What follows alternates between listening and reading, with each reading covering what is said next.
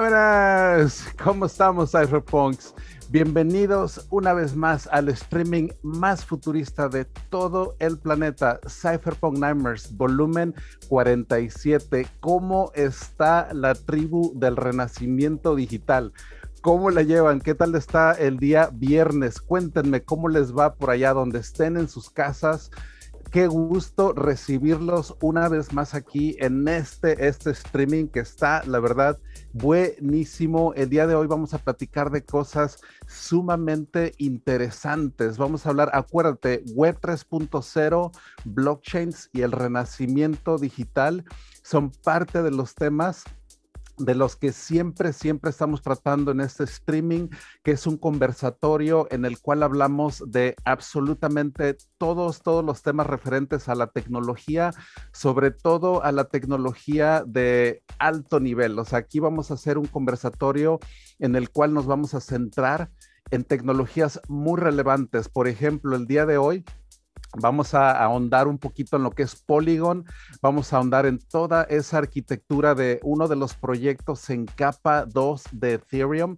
más, más importantes. Creo que hay una, como que un hueco muy grande en exactamente de lo que es Polygon. De hecho, he escuchado, la verdad, bastantes, bastantes cosas al respecto, opiniones y todo, pero vamos a ahondar un poquito más en esto, que es como una arquitectura para hacer más que nada soluciones en blockchain. Es lo que vamos a hacer. ¿Qué es Polygon?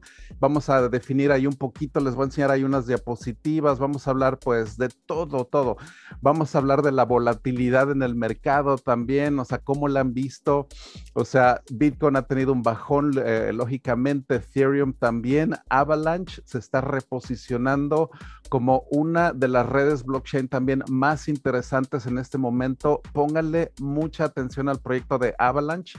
Es un proyecto que yo lo vengo impulsando inclusive desde antes de que naciera en septiembre del 2020, que fue el año el año pasado, ya desde ese tiempo lo veníamos impulsando, vimos cómo salió, se lanzó el mainnet en, en, ese año y ahorita es también una de las soluciones que representa una escalabilidad prácticamente inmediata y puede tener aplicaciones muy, muy eh, rápidas en lo que son las finanzas descentralizadas.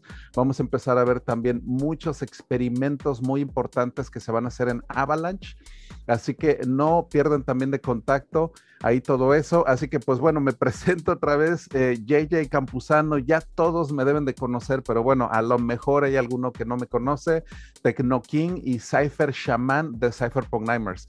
Así que también acuérdate, ya tenemos también este proyecto de, que les voy a comentar ahorita de Darnet Academy, pero bueno, bienvenidos, bienvenidos a este que es el volumen 47. Vamos a ahondar en todo, todo esto, lo que es el renacimiento cypherpunk, lo que representa más que nada, acuérdate, los cypherpunks lo que tratan de hacer es hacer cambios sociales a través de la tecnología. Muy sencillo, ¿eh? la verdad es muy, muy sencilla la filosofía y lo que es la tecnología, entonces vamos a hablar ahí de todo, toda esa tecnología, ¿no? Que involucra matemáticas, involucra ciencias de la computación, código, Vamos a hablar de todo, todo lo nuevo que está saliendo también en cuestión de eh, lenguajes de programación.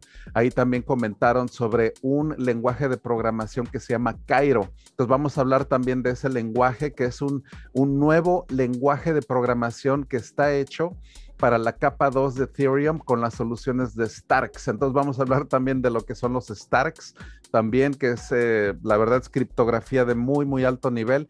Entonces, este formato, acuérdate, no tiene límite de tiempo por eso precisamente, porque podemos aquí fluir, podemos hacer un conversatorio muy, muy fluido en el cual las preguntas, hay una interactividad con todos los que están acá.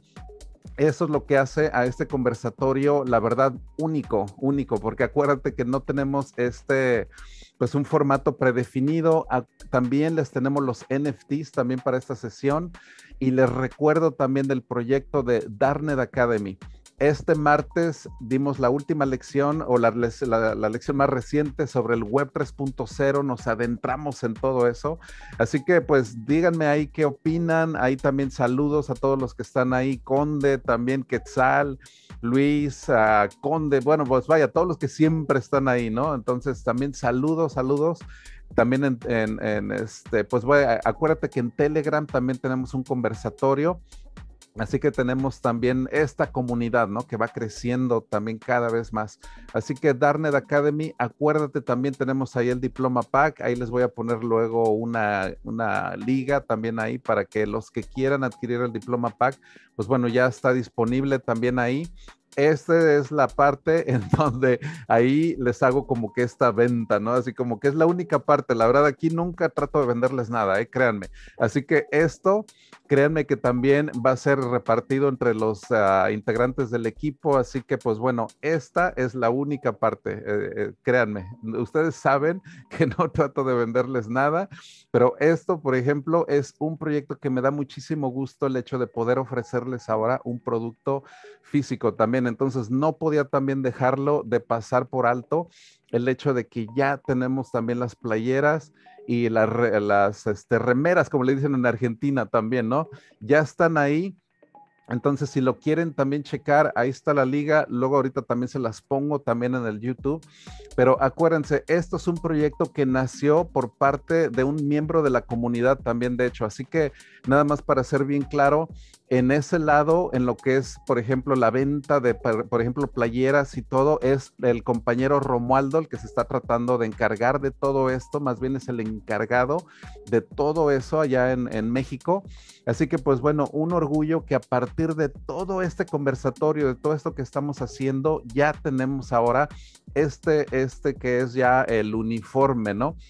Entonces, qué orgullo, la verdad, el hecho de que, pues vaya, cuántas comunidades hay, pero cuántas tienen su propia playera, pues yo creo que muy pocas, ¿no?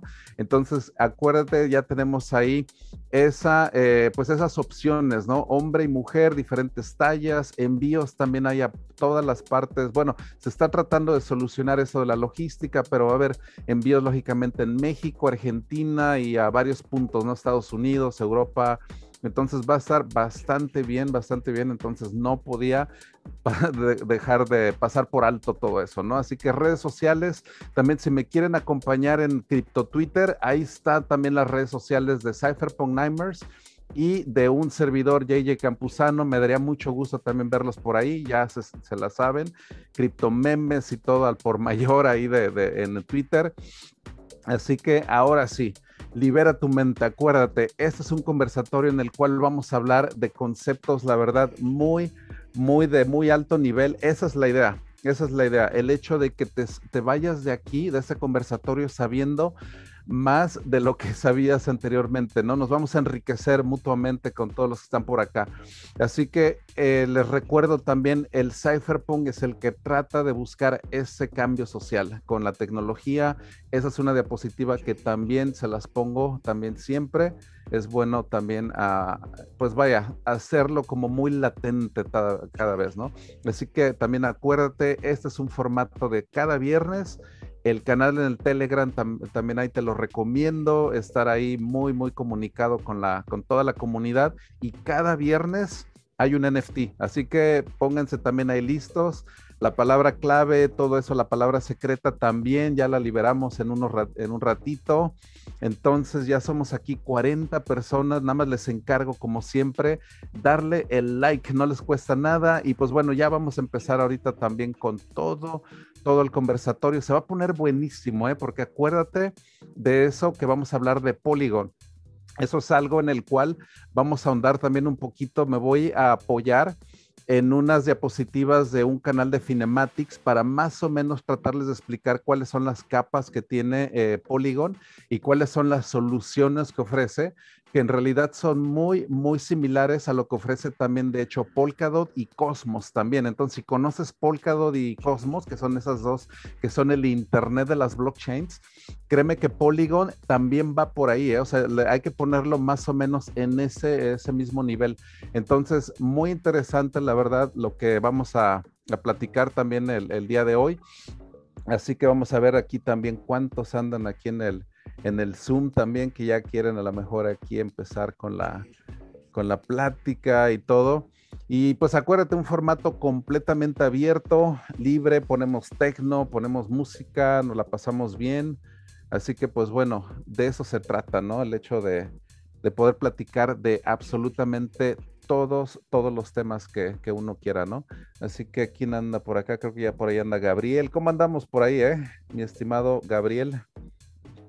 No sé quién más ande por acá, creo que también Alexis, bueno, Ferjitsu. Así que, ¿cómo andamos, eh? ¿Qué tal, este Jay? Buenas noches, saludos a todos. Saludos, saludos, ¿cómo andamos por allá? ¿Todo bien? Sí, muy bien, pues bien, bien padre los temas que pusiste ahí en Telegram, lo que es Polygon, este, Matic, este, de los temas que vas a hablar de ese nuevo lenguaje de programación.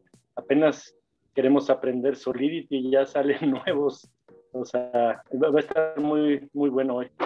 Sí, de hecho, este, ya tenía ganas también de, de hablar de todo eso porque sí es algo que pues yo creo que como que sí vale mucho la, pena ahondar.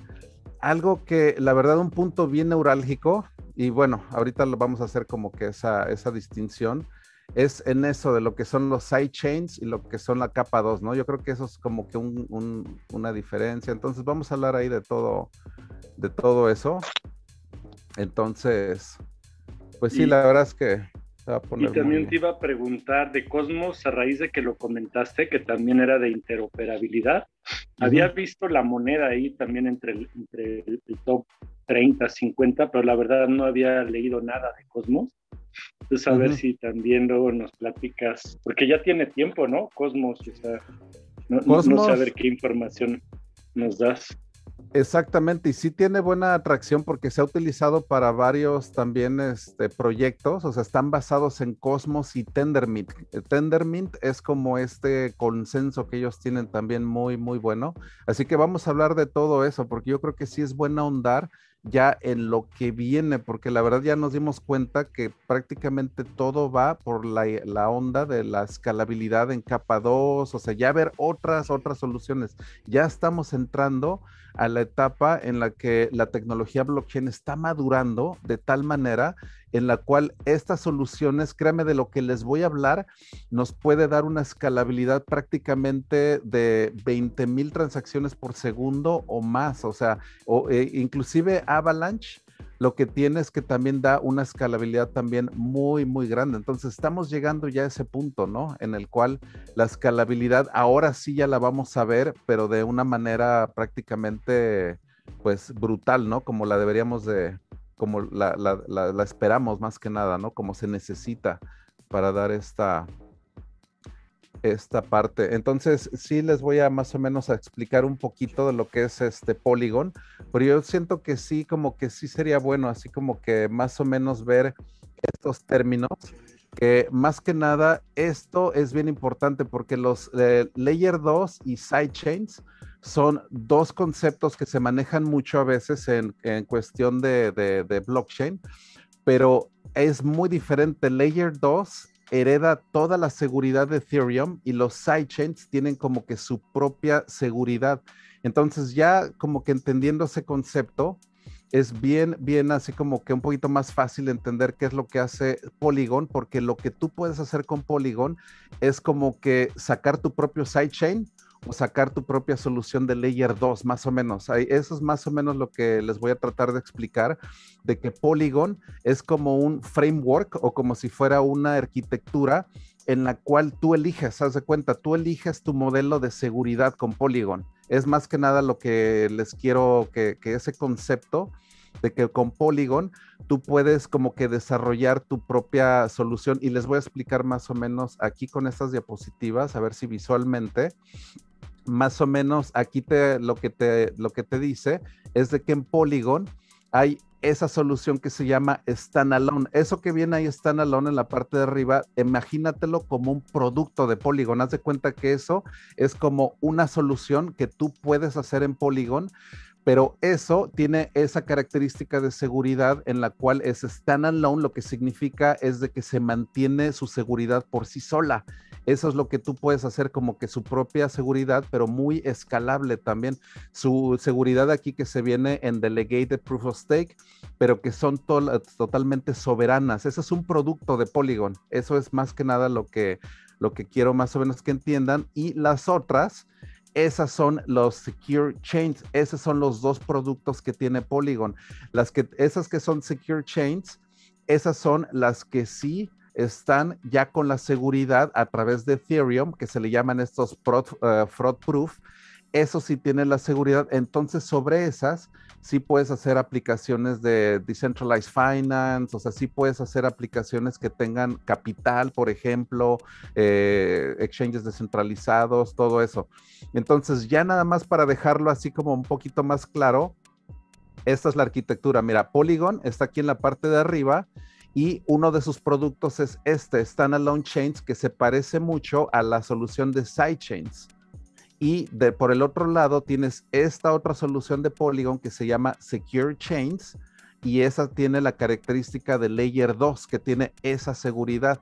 Entonces, esas son las dos soluciones que tiene Polygon y ya ahora para entenderlo un poquito más también, les voy a explicar que para ofrecer, ahora de cuenta que ahora para ofrecer esos productos, ¿en qué se basa? O sea, haz de cuenta que ahora vamos a ver la arquitectura interna de Polygon.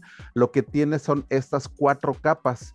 Unas son opcionales, como ya les había dicho, el Ethereum Layer es el que te da la seguridad, pero no es mandatoria. O sea, haz de cuenta que si tú quieres tu, tu propio Security Layer, que es esta azulita, tú puedes escoger esa azul o puedes escoger esta gris, haz de cuenta que es la del Ethereum Layer, y de aquí tienes esta que es el Polygon Network Layer, que aquí ya te da toda la, la, pues todo el ordenamiento de transacciones, consenso y todo, y hasta arriba tienes este layer de ejecución.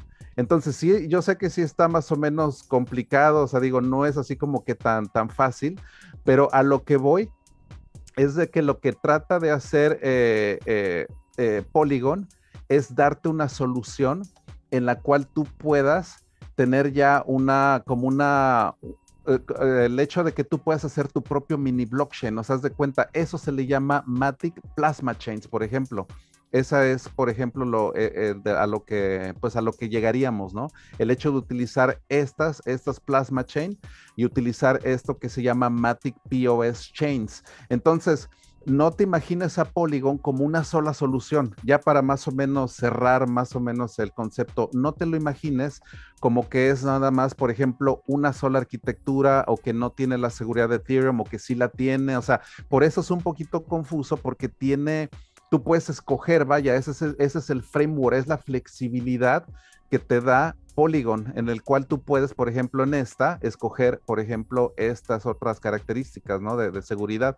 Y esa es la razón, por ejemplo, por las que Atari, Polymarket, Superfarm, o sea, muchísimas soluciones más han escogido a Polygon. Mira, aquí está SushiSwap. Este video es de, ya tiene meses, por ejemplo, aquí ya te está diciendo que tiene tanto volumen y todo. Si vemos las estadísticas que tiene Polygon al día de hoy, van a ser mucho mayores de las que se ven aquí, por ejemplo. Entonces, esta es más que nada la, solución de, de, Polkadot. Déjame ver aquí en la parte más adelante, donde se hace la comparación a, eh, de Polygon con Polkadot y Cosmos. Entonces, esto es donde quiero que también tengan la idea y Avalanche de que Polygon también lo que trata es de hacer un puente interoperable, o sea, también trata de hacer el Internet de las blockchains, así como hablé, por ejemplo, en esta última clase de eso del Internet de las blockchains, pues eso, más o menos ese concepto también está ahí encapsulado en, en Polygon, ¿no? O sea, es todo, todo ese Internet de las blockchains literalmente también. Así que, pues bueno, les dejo este video también para que lo puedan checar así con subtítulos y todo, pero pues bueno, ese también ahí se los dejo para que se queden ahí con una, pues con una referencia, ¿no?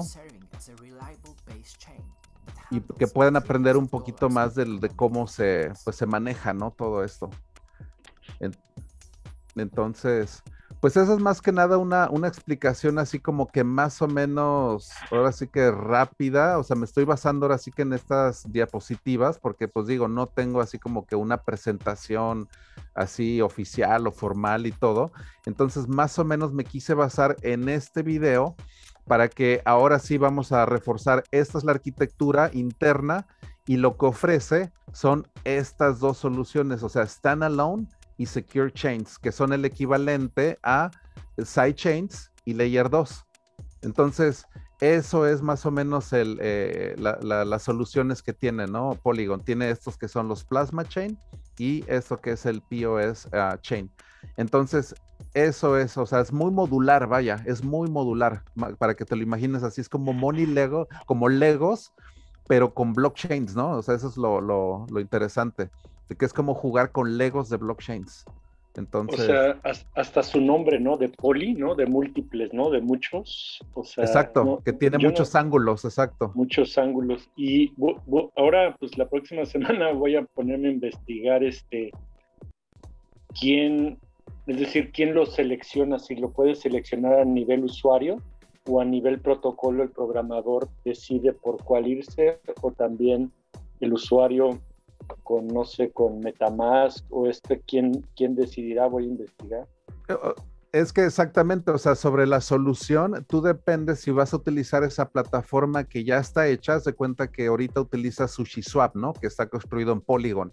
Entonces tú como usuario lo que harías es utilizar la solución que ya ellos ya tienen, que están utilizando un secure chain, porque ellos sí necesitan toda la seguridad de Ethereum porque tienen un exchange descentralizado. Entonces, nada más para darte un ejemplo de como 80 ejemplos que hay ahorita, ¿no? Entonces, el ejemplo de SushiSwap es un ejemplo en el cual ellos hicieron el deployment. Haz de cuenta, ellos dijeron, ah, ok, pues vamos a hacer esto, vamos, tenemos un exchange descentralizado que se llama SushiSwap, está en Ethereum, vamos a portearlo a Polygon. Ah, ok, ¿cómo lo haces? Ok, SushiSwap lo que hace es montar su propio secure chain, eso es bien importante, porque eso te da toda la capa 2, toda la seguridad de Ethereum y utilizando nada más fraud proof, que eso se le llama, tienes todas las transacciones, esa escalabilidad ahora corriendo SushiSwap Turbo.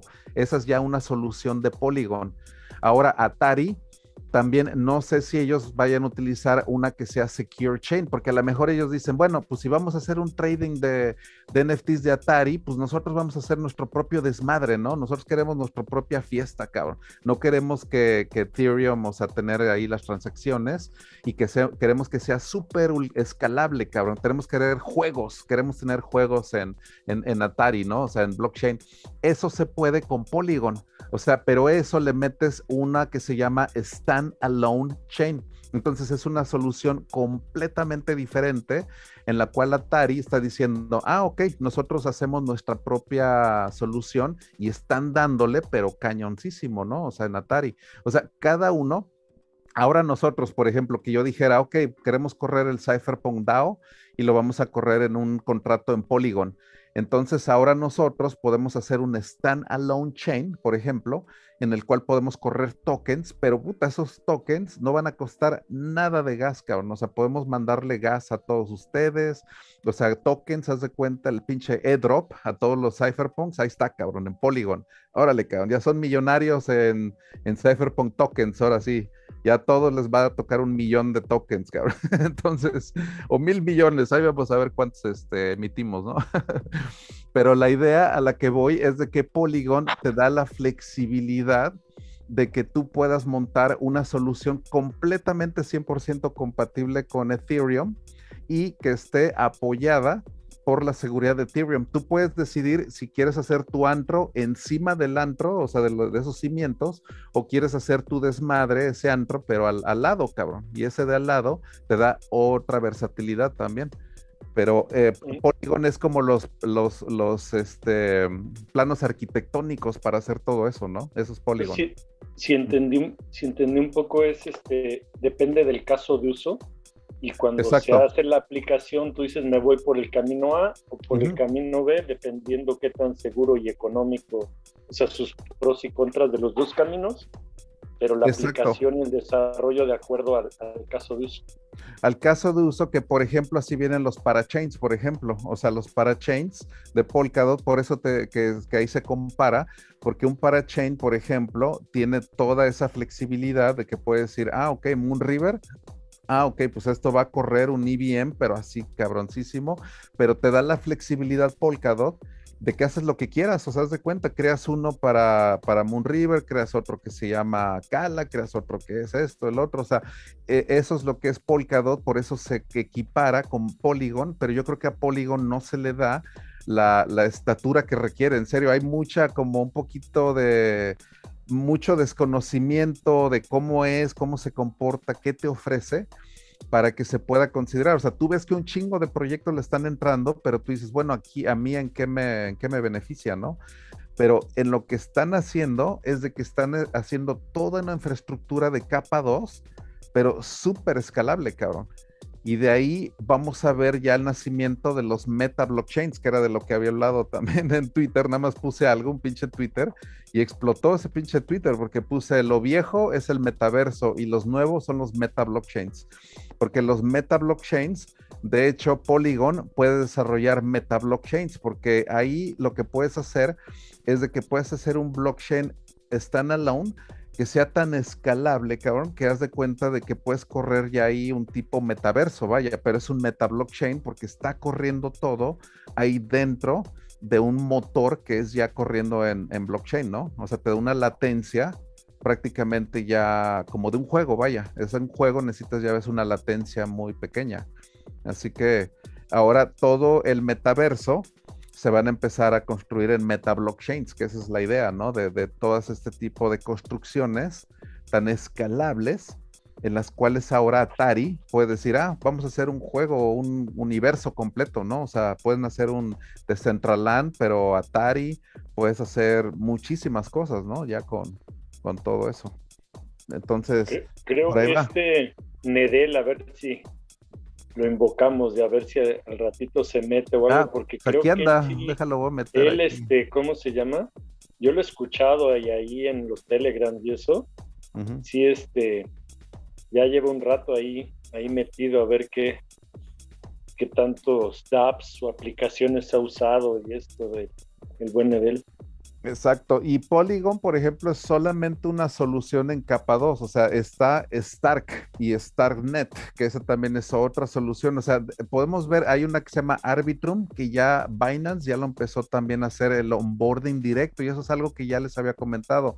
Cuando el onboarding ya es directo, es de que Binance ya te está haciendo la entrada a la capa 2 directo ya. O sea, haz de cuenta que tú ya al momento de comprar ITER comprar algo, te va a hacer el onboarding a través de Arbitrum para que tú ya empieces en capa 2. O sea, tú ya jamás ya vas a volver a tocar los fees de la capa 1. O sea, esa es la idea, de que ya Binance va a entrar a esa parte en la cual directo, directo, ya tú jamás eso de, a ver, ¿cómo paso mis tokens de capa 1 de Ethereum a capa 2? Ah, pues pinche transacción de 50 dólares. No, pues eso ya no.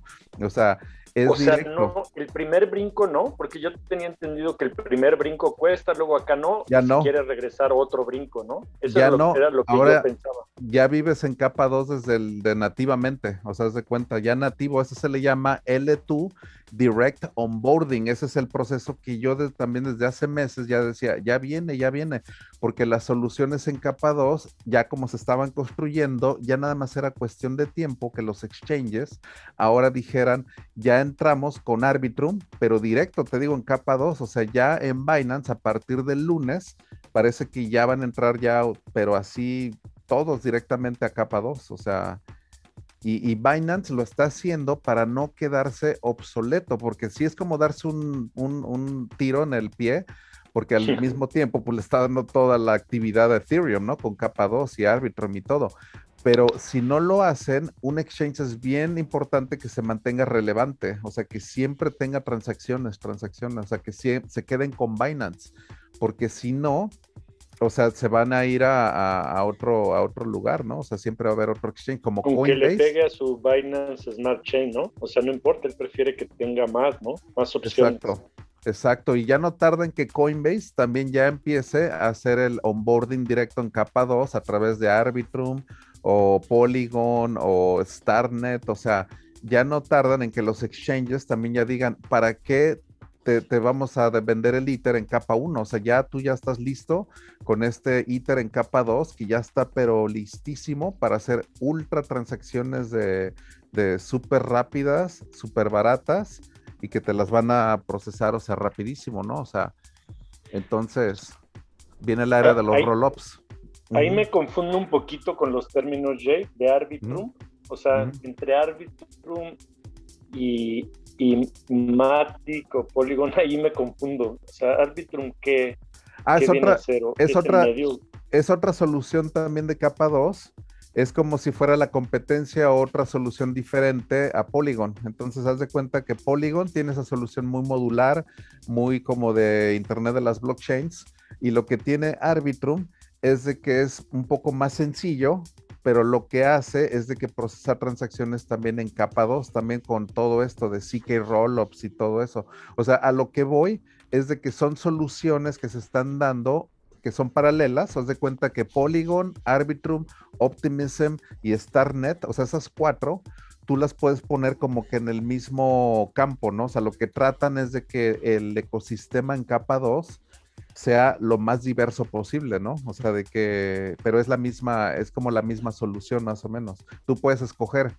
es Polygon, Arbitrum, Optimism o StarNet. StarNet, por ejemplo, tiene una que se llama Immutable y es donde está agarrando, pero todas, cabrón. O sea, eso está muy cañona también, la de StarNet.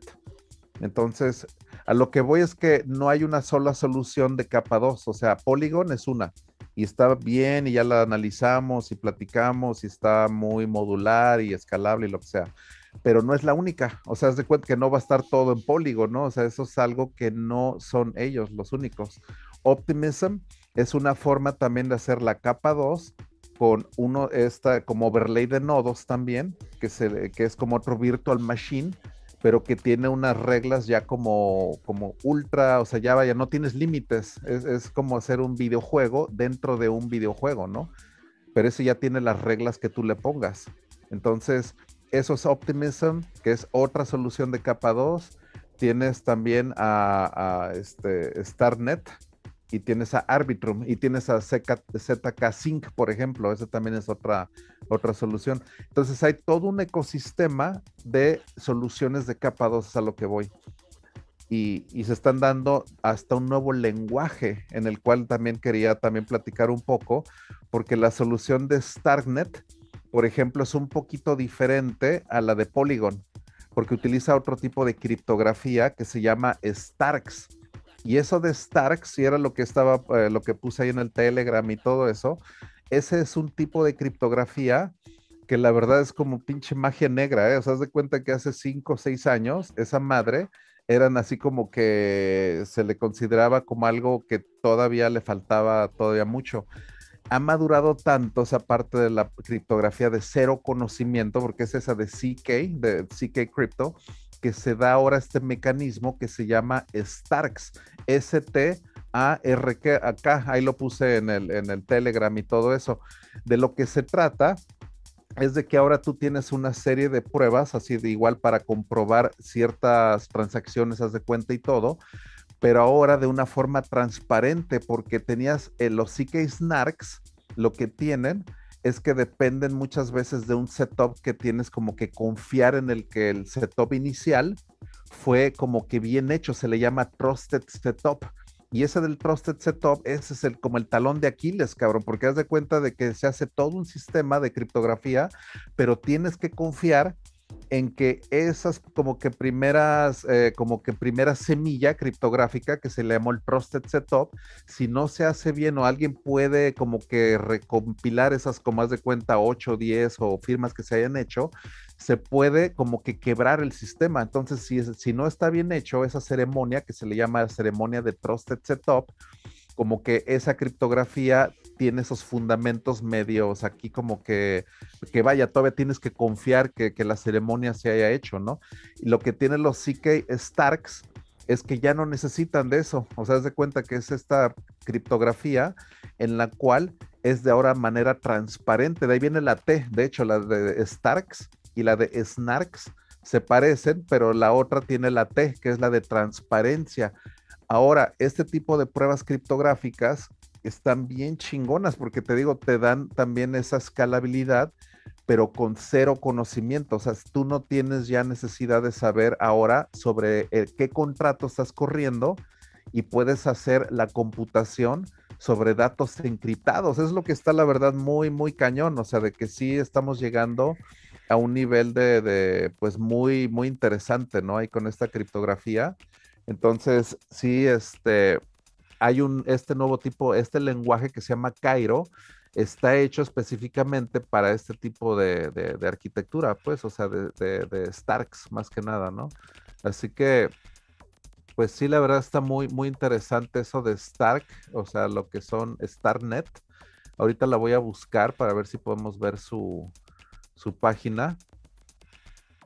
Y pues que vean ahí más que nada toda la, pues todo lo nuevo que se está haciendo, ¿no? Porque eso lo que te da es una escalabilidad también increíble. A lo que voy es que con StarNet podemos llegar a 20 mil transacciones por segundo sin problema. O sea, eso es a lo que voy, vaya, es lo que dices, ah, ok, ya es lo que aterrizas, vaya, ¿para qué hacer algo tan complicado? Porque eso de la criptografía de cero conocimiento, ¿qué es lo que te permite? Te permite como que comprimir las transacciones, o sea, más o menos, imagínatelo así, como que comprimes las transacciones, unas mil, dos mil transacciones y produces un recibo que lo que hace ese recibo, nada más para que te des una idea, que con esa criptografía tú compruebas que esas mil transacciones todas son válidas, todas, todas, todas son válidas con ese recibo, que ese es el único que tú mandas a la capa 1 y es el único que Ethereum necesita verificar para que ahora tú sepas que todas las demás transacciones que ocurrieron, mil, dos mil, veinte mil transacciones, están 100% aseguradas de manera criptográfica, o sea, de manera hasta que se puede comprobar, ¿no? Se le llama un prover, se llama.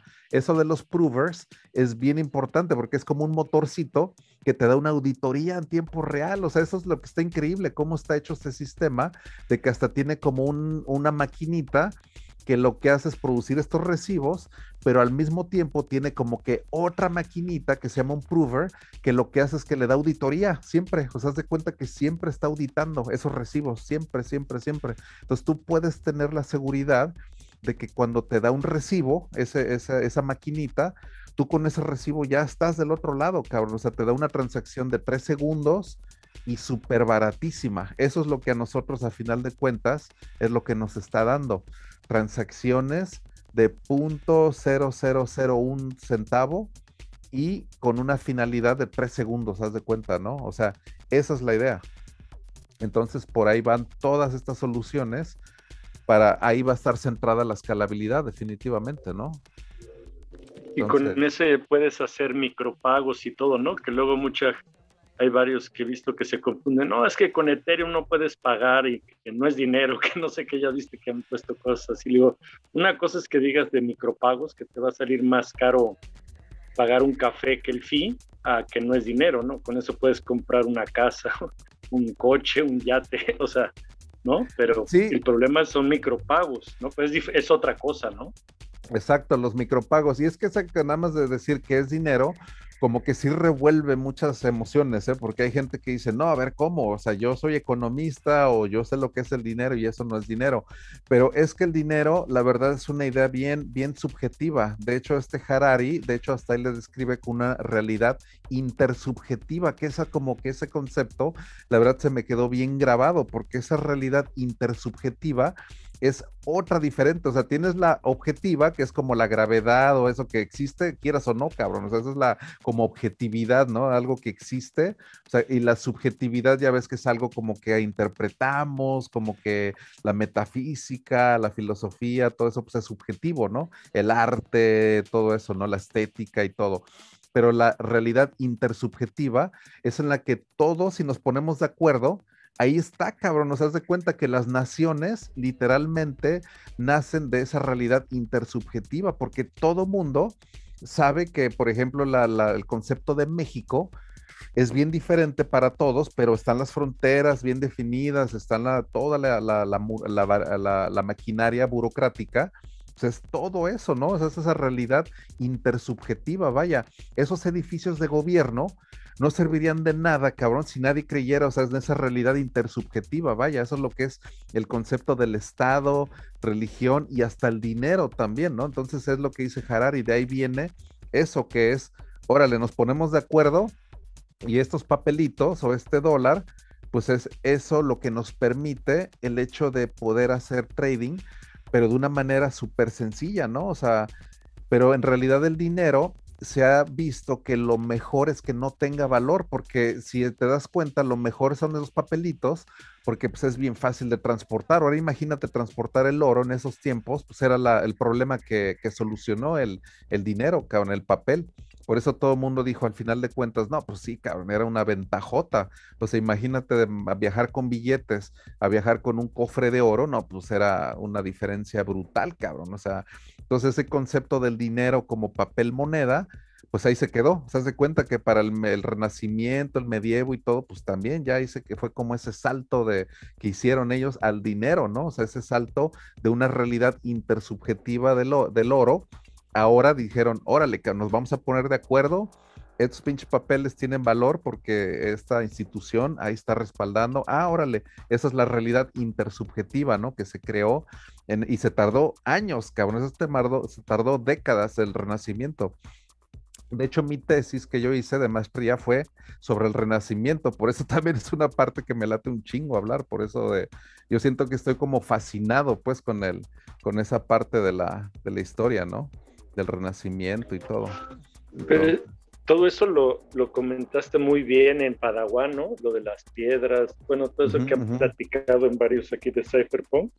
Yo nada más lo había escuchado aquí y, y pues está muy interesante eso la historia del dinero es muy interesante porque en realidad pues no se sabe también el surgimiento, ¿eh? O sea, créeme que el surgimiento es también como el problema del huevo o la gallina, porque eso sí, la escritura lo que sí se sabe, y eso sí es un hecho, es que los primeros indicios de escritura que hubo, que fue en los sumerios, que fue ese pinche, pinche poblado que se llama Uruk, se llama, es un pinche, todavía existen esas pinches ruinas, están ahí en, Irak, es la, la, antigua Mesopotamia, y están las ruinas de Uruk, se llaman.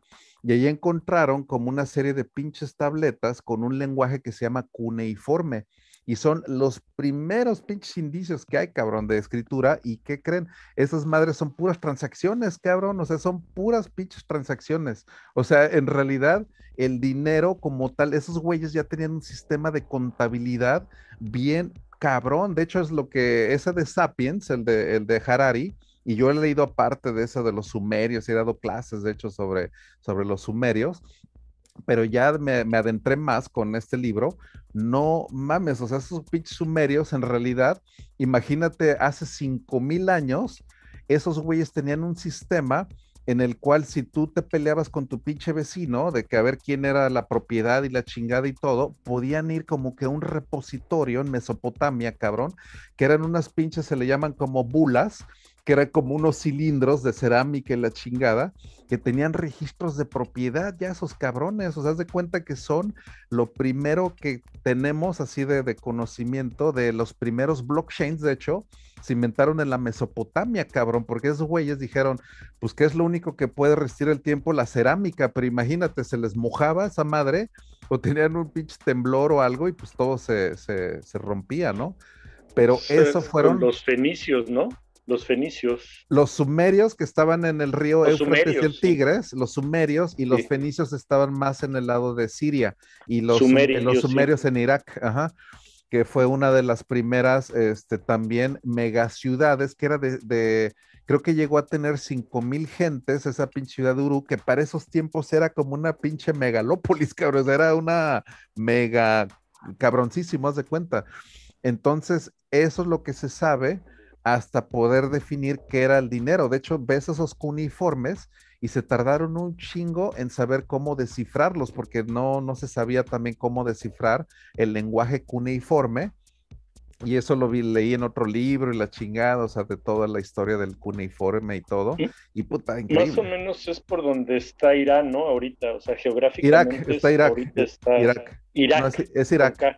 Es Irak, porque ahí está el Éufrates. Entonces, sobre ese río, el Tigris y el Éufrates, el Éufrates, en esos dos ríos se hizo prácticamente las primeras civilizaciones mesopotámicas, se llaman, que son el primer prácticamente imperio que hubo en toda, pues hasta donde sabemos, ¿no? O sea, la primera organización ya de imperio, porque este Sapien también hace un análisis de imperios, cabrón, desde esos tiempos, y está poca madre, la verdad, ese libro. Es todo un recorrido de toda la civilización humana, lo que dice, o sea, un histórico, vaya, es muy, muy chingón, ¿eh? O sea, de, cómo inicia el dinero y todos esos conceptos para definir ahora una, algo que, por ejemplo, el blockchain lo que está produciendo es otra realidad intersubjetiva del dinero, cabrón. O sea, haz de cuenta que es la primera vez en la cual la red de Bitcoin cada 10 minutos nos ponemos de acuerdo en algo a nivel planetario sin ningún intermediario por primera vez en toda la pinche historia de la humanidad, cabrón. Eso nunca había ocurrido que cada 10 minutos ese bloque, todo mundo dice a nivel planetario, ah, órale, sí, cabrón, ese te la, te la, esa es la realidad intersubjetiva que creó Bitcoin, que es ultra fuertísima, cabrón, porque esa realidad intersubjetiva planetaria no se había podido conseguir, cabrón, o sea, de manera descentralizada. Ese es el problema de los generales bizantinos, se llama, de cómo conseguir un consenso de manera descentralizada. Se pensaba que era imposible, cabrón, o sea, de hecho hasta en los ochentas, noventas, hasta había una prueba matemática de que era imposible conseguir un consenso en una red así de computacional. Era el problema de los generales bizantinos, ¿no? Que se creía imposible. Hasta que Bitcoin lo vino como que a resolver ese problema de consenso de que cada 10 minutos, te digo, todo mundo de manera matemática y descentralizada puede decir, ah, órale, ese sí es válido, ese pinche bloque. Y es bien relevante eso, cabrón. O sea, crear esa realidad intersubjetiva que creó Bitcoin, te digo, es, es puta, o sea, es el, es el principio de algo muy fuerte, cabrón. O sea, porque es una realidad intersubjetiva planetaria, cabrón. O sea, que no tiene dueño. O sea, eso solamente lo había podido hacer un pinche Estados Unidos, el gobierno, como esa realidad intersubjetiva. Ve hasta dónde ha llegado la música pop, por ejemplo. O sea, ¿quién no conoce a Marilyn Monroe, no? Ese nombre. O Mickey Mouse, cabrón. Hasta los pinches vietnamitas, si les dices, haz de cuenta así la palabra Mickey Mouse, y saben qué onda, cabrón. O sea, dicen, ah, sí, cabrón, Disneyland y la chingada. O sea, esa es la realidad intersubjetiva que se ha esparcido por todo el pinche planeta, cabrón. Pero te digo, ahora crearla de manera económica, o sea, crear esta forma de dinero, que lo que hizo Bitcoin es, te digo, muy, muy cabrón. Y es lo que los cypherpunks habían querido crear desde, te digo, los 90, desde que se creó en el 92 con, con este, con los fundadores. Ellos quisieron, vaya, se hizo con la idea de poder hacer un dinero descentralizado y nació del anarcocapitalismo. Entonces, decir que Bitcoin no tiene tintes políticos, o sea, e, está, está mal, cabrón. O sea, Bitcoin es de lo más político y de lo más así vaya hacia la libertad que te puedas imaginar, cabrón. O sea, Bitcoin no es creado o estatista o es creado desde por parte de un gobierno o algo. Bitcoin tiene tintes anarcocapitalistas y ultra libertarianos, que ahí fue donde agarró toda la comunidad. Yo cuando entré, no mames, todas esas reuniones eran de puros güeyes bien anarquistas, radicales, o sea, yo la verdad me empecé a juntar con una banda que yo la verdad en mi vida conocía, cabrón, o sea, puros pinches anarquistas, pero locos, cabrón, ¿no das de cuenta, güeyes que viven en sus granjas, que hacen su propio alimento, que tienen armas, porque aquí en Estados Unidos puedes tener un chingo de armas, y fue ahí en, Austin de las primeras tiendas de armas de que empezó a aceptar Bitcoin también. Entonces tú podías comprar un arma con Bitcoin y a los libertarianos les encantaba ese pedo, cabrón. Decían, no, pues no mames, es la, la expresión de libertad más chingona que pueda haber, cabrón. O sea, comprar una pinche revólver con Bitcoin. Decían, no, pues sí, era lo, lo mejor. Y ahí estuve, hay fotos mías ahí en el pinche gun shop hay una foto donde estoy con la botarga, con un pinche rifle, cabrón. O sea, esta pinche botarga de, de, Bitcoin, se las voy a tener que enseñar, cabrón. Para que vean que Bitcoin tiene unos pinches tintes este, anarquistas bien hijos de la chingada, cabrón. O sea, en realidad Entonces. ¿Lo tienes en video o en foto con el arma?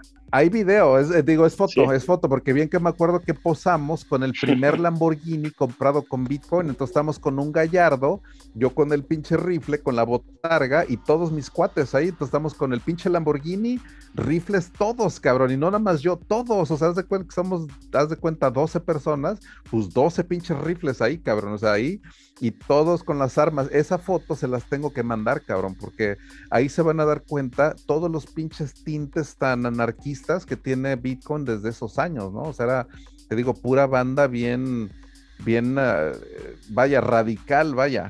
Entonces, Bitcoin no nace de, algo que tú digas, ah, fue puro pinche geek ahí científico. No, cabrón, estaba puro pinche loco en realidad. O sea, güeyes que decían, vamos a romperle toda su pinche mandarina en gajos al Estado, cabrón. El anarcocapitalismo, nada más para que lo sepan y lo refuercen, aboga por la eliminación completa y total del Estado, porque lo hace completamente innecesario. Esos son los principios de la criptonarquía, es la eliminación completa del Estado, porque lo hace completamente innecesario y obsoleto. Por eso ya jamás podría regresar el, Estado en, un en una sociedad 100% narcocapitalista, porque según todos estos preceptos, ya no podría, o sea, ya vaya, no podrías regresar a una parte donde está la violencia, que es la parte que lo que hace el Estado, que es la violencia eh, geográficamente, es lo, eso es lo que es el Estado. Según los preceptos de criptonarquía, el Estado es un sistema de opresión de nivel geográfico. Esa es la definición de, de vista desde el punto de vista de esos güeyes, imagínate. O sea, ellos con la creación de Bitcoin prácticamente quieren eliminar al Estado completamente. Ese es el, objetivo final de la criptoanarquía. Pero te digo, hay una evolución en la cual ahí están los system punks y en la cual vamos a hablar de todo eh, y ya hemos hablado y vamos a expandirnos y, y se van a dar las primeras criptociudadelas, entonces vamos a hablar de eso el martes también, o sea, sí se van a venir cosas bien, bien chingonas, ¿eh? O sea, las Oye, ¿Qué onda? Buenas noches a todos. ¿Qué onda, Alexis? Oye, ahorita que estabas mencionando lo de la. ¿Desde qué, desde qué tiempo, no? Se, se viene manejando la criptografía y todo. O sea, desde la Mesopotamia. Me acuerdo que una vez diste una charla de, sobre eso en Blog Demi, me parece. Eh, el Imperio Romano fue el. Eh, eh, Julio César fue el primero de los que empezó a utilizar la criptografía porque los romanos empezaron a usar un sistema que se llamó el Cypher César, se llamó, porque ese güey lo hizo bien famoso, que era nada más de mover una letra, entonces lo que ellos, o dos o tres, haz de cuenta, es tan sencillo y ya con eso le mueves tres, cuatro, cinco letras y ya con eso tú mandabas puros garabatos y por el otro lado les mandabas el cipher para que lo pudieran descifrar. Serán dos documentos, sabes de cuenta la llave para descifrarlo y el otro era el puro mensaje bien encriptado, cabrón, era pura pinche... Como le llaman shifting, ¿no? Shift. Shifting. Y ya le dices son dos para la izquierda o tres a la derecha, ¿no? Y, y con eso... Cada A, por ejemplo, si el shift es de dos, la pones como C, sería A y la pones B y C entonces sería un Cypher 2, se llama. Entonces, con ese Cypher 2, si ahora que veas la, por ejemplo, la L y es la M y la N, entonces ya pones una N en lugar de poner la L. Entonces, todas las letras las corres dos, dos espacios, pero aparte hay otro un poquito más avanzado. Ellos diseñaron uno para que pudiera ser con una palabra secreta también ahora. O sea, si tú les ponías en lugar del Shift 2, ahora tú les podías decir que la palabra era, por ejemplo, cipher, pero cada letra definía el shift, haz de cuenta. Entonces podría ser un shift de 2, 9, 5 y 4. Y así era el 2, 9, 5, 4, 2, 9, 5, 4, 2, 9, 5, 4. Y así lo podías ya desencriptar. Pero sin esa palabra secreta, también no sabías qué onda, cabrón. Y eso los romanos fueron los primeros que te digo empezaron a, a aplicarlo de manera militar, vaya, de decir, órale, cabrón, esa información es, es así bien, privilegiada porque era de eso, de, cómo comunicarse secretamente con tus generales, pero de manera segura, cabrón, porque imagínate, les vas una información, ah, vamos a atacar mañana a tal hora, y los demás se enteran, no, pues ya te rompieron toda tu mandarina también, cabrón, así que, pero los que de plano la pusieron en un nivel ya ultra matemático fueron los, este, los hindús, de hecho, de ahí viene toda esta onda del álgebra, pero de toda esa onda del álgebra, en los años de 600, 700, ahí en la India, hicieron toda este desmadre de criptología, se llama. Entonces ellos inventaron prácticamente en la India toda la rama que se llama criptología, que es ya de hacer definiciones matemáticas, cabrón, de ciphers y... Eh, eh, cuando yo tomé la criptografía en, aquí en la Universidad de Austin, hice todo también un, estudio y un recorrido de la, de la criptografía y también de todos los ciphers que se utilizaron ¿no? en esos tiempos y los que ahora se consideran, hay uno que se considera perfecto, ¿no? Que es el One Time Pad, que es algo que matemáticamente no lo puedes romper también, por ejemplo. Entonces, e-, es, la verdad chingona la historia de la criptografía, ¿eh? Porque te digo, hasta luego la guerra, la Segunda Guerra Mundial, o sea, tiene varias como que pues implicaciones ahí. Yo vi esa máquina Enigma, te digo, en Berlín tienen una pinche museo que es único en todo el mundo, que es el Museo del Espionaje. Es el único en todo el mundo, ¿eh? creo que en otro no hay otro. Y ese pinche Museo del Espionaje era porque en Berlín, en los años después de la Berlín este, ya de comunista, ya ves que no dejaban pasar por el pinche muro de Berlín, entonces establecieron toda una red de espionaje esos cabrones para ver quién chingados le quería hacer cosas al Estado, ¿no? Que era así como de bien socialista, pues, bien comunista el pedo. Entonces en Berlín quedó ese museo de cómo vigilaban a los alemanes, cabrones. Era todo un pinche sistema que tenían, bien cabrón, hasta instalaban micrófonos en casas y eh, hasta miniaturas. Empezaron ellos a, hacer las miniaturas de, cámaras y de cosas así, ¿eh? O sea, tenían ellos una tecnología en los 70s y 80s del espionaje bien chingona. Y ahí me tocó ver esa máquina Enigma, ¿no? Que en la Segunda Guerra Mundial era encargada de codificar todas las informaciones de los alemanes, cabrón. Y eso era, puta, pues era bien importantísimo porque era la ubicación de los submarinos en el pinche Atlántico que le estaban rompiendo toda su madre Inglaterra, cabrón, porque Estados Unidos le mandaba supplies, haz de cuenta que un chingo y todo y todo, y los pinches submarinos pum, pum, pum, los agarraban como pinches patitos, cabrón, órale, cabrón, a ver cuál me chingo, a ver tal, tal, tal.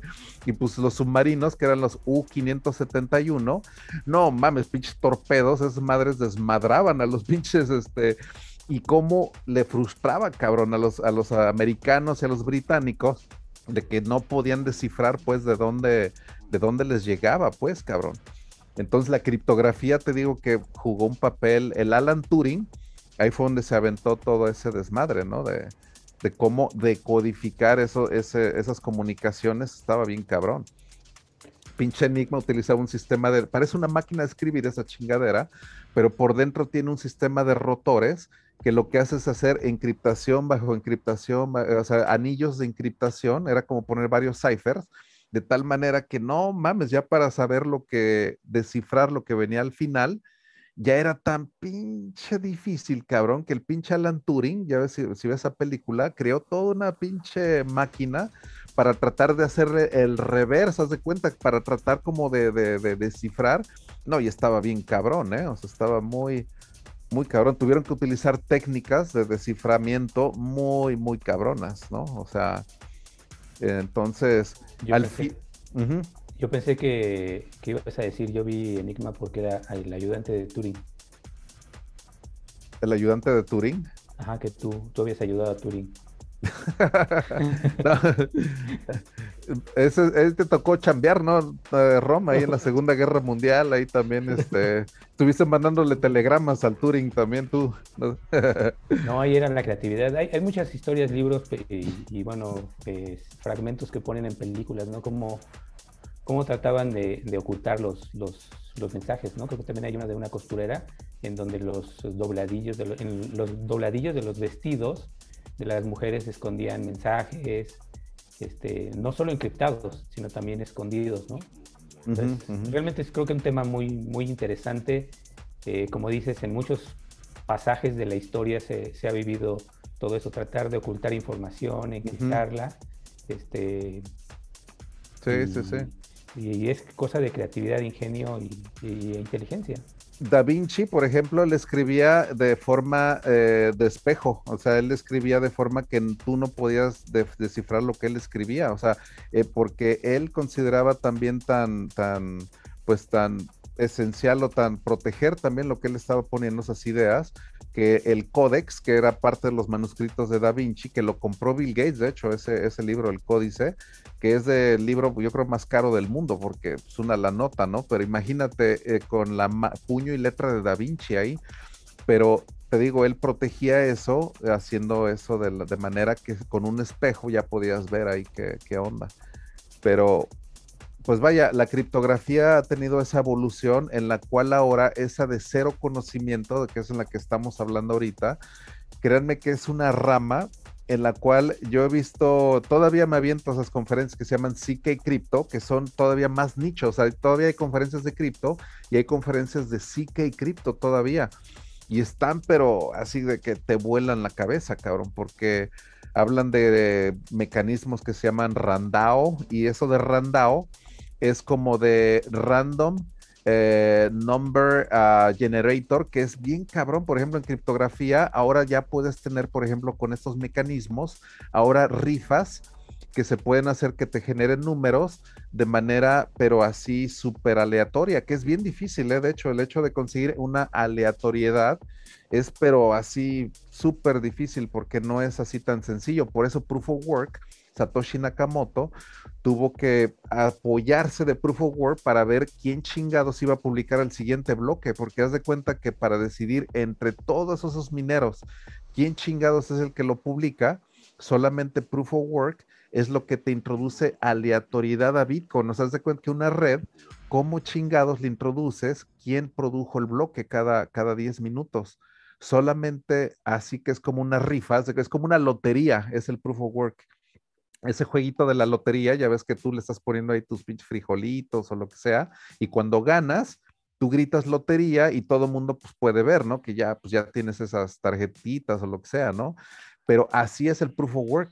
Ese sistema de lotería es lo que le introduce aleatoriedad a Bitcoin. O sea, haz de cuenta que Satoshi, esa fue la genialidad, cabrón, también, porque cómo le introduces aleatoriedad a una red que está completamente aislada del mundo exterior, cabrón. O sea, introducirle eso no en ese año no era nada tan fácil. Hacer un problema en el 2009 que cómo, cabrón. O sea, ah, pues ok, con este jueguito, ahora vamos a definir quién es el ganador, ¿no? Cada 10 minutos. O sea, vamos a hacerlo para que sea cada 10 minutos.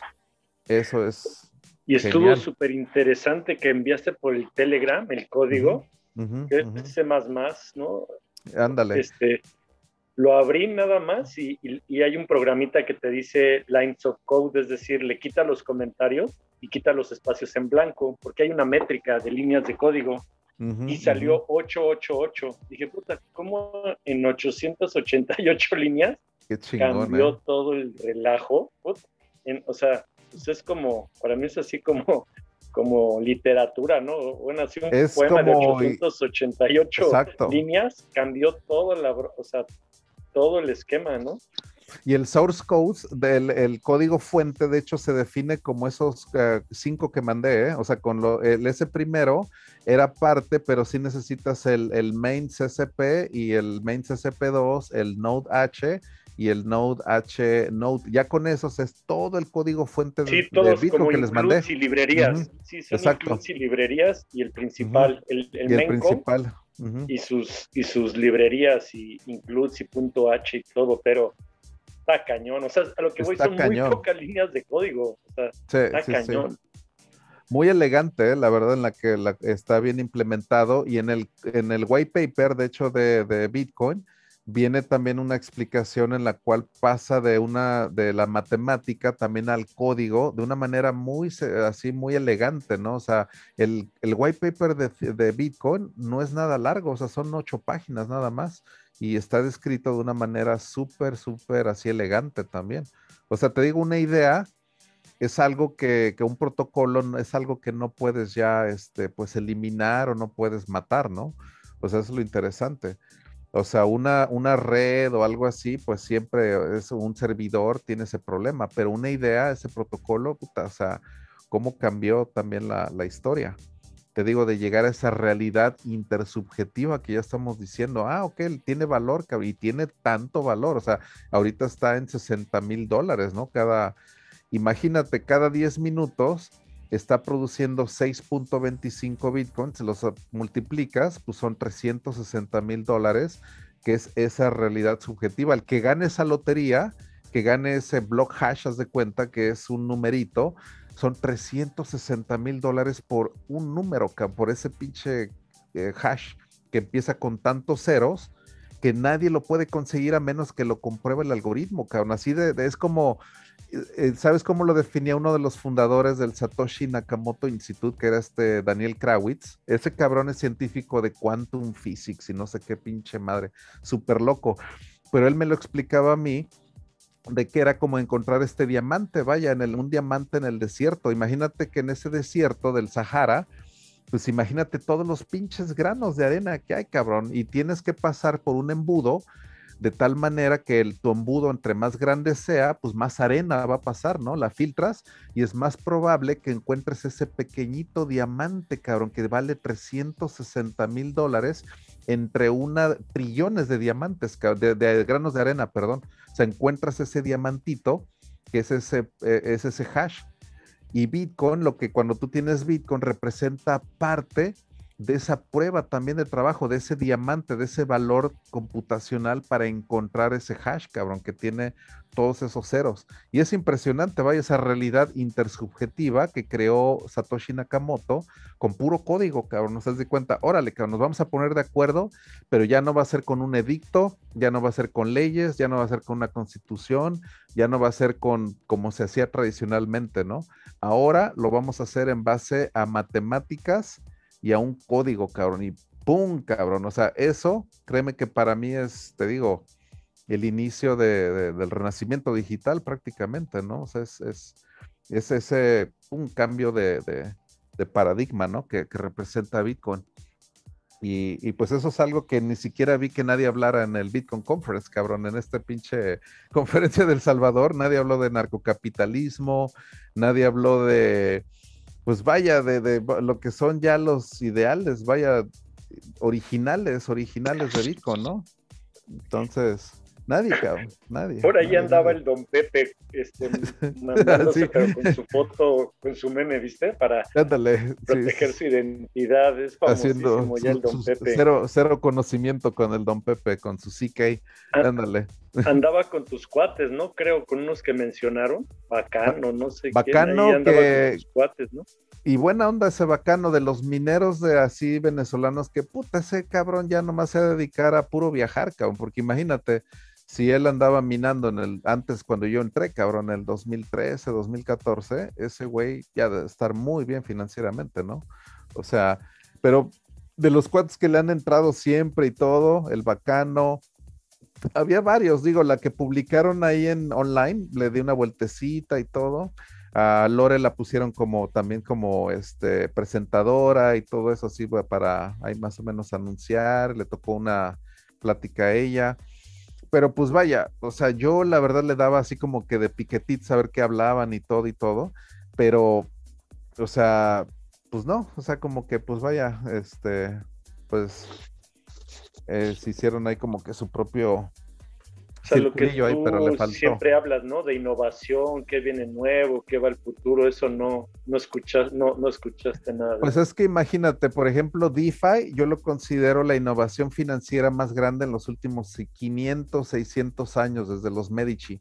Y pues es algo que pues no hablas, por ejemplo, en una conferencia de Bitcoin, porque pues no se puede construir DeFi sobre ese protocolo y no aceptan que se hable de otro, por ejemplo, otra, otro protocolo, ¿no? O sea, no puedes decir Ethereum, no puedes decir Polkadot, no puedes decir Avalanche, entonces, pues, ¿para qué, no? O sea, es, es como si fueras a una conferencia de coches, pero es sobre los puros Ford modelo T, cabrón. Ya ahí, si haces, si dices otro, ya te, te, te cargó el payaso, ¿no? Entonces, como que por ahí como que por ese lado contenido y lo que yo pudiera enriquecerme de pues toda la mayoría de gente, pues dije, no, eso mejor pues en otra, en otro lugar, ¿no? Pero vaya, es, no, no, no, no quiero hablar mal. O sea, es una, es una buena conferencia.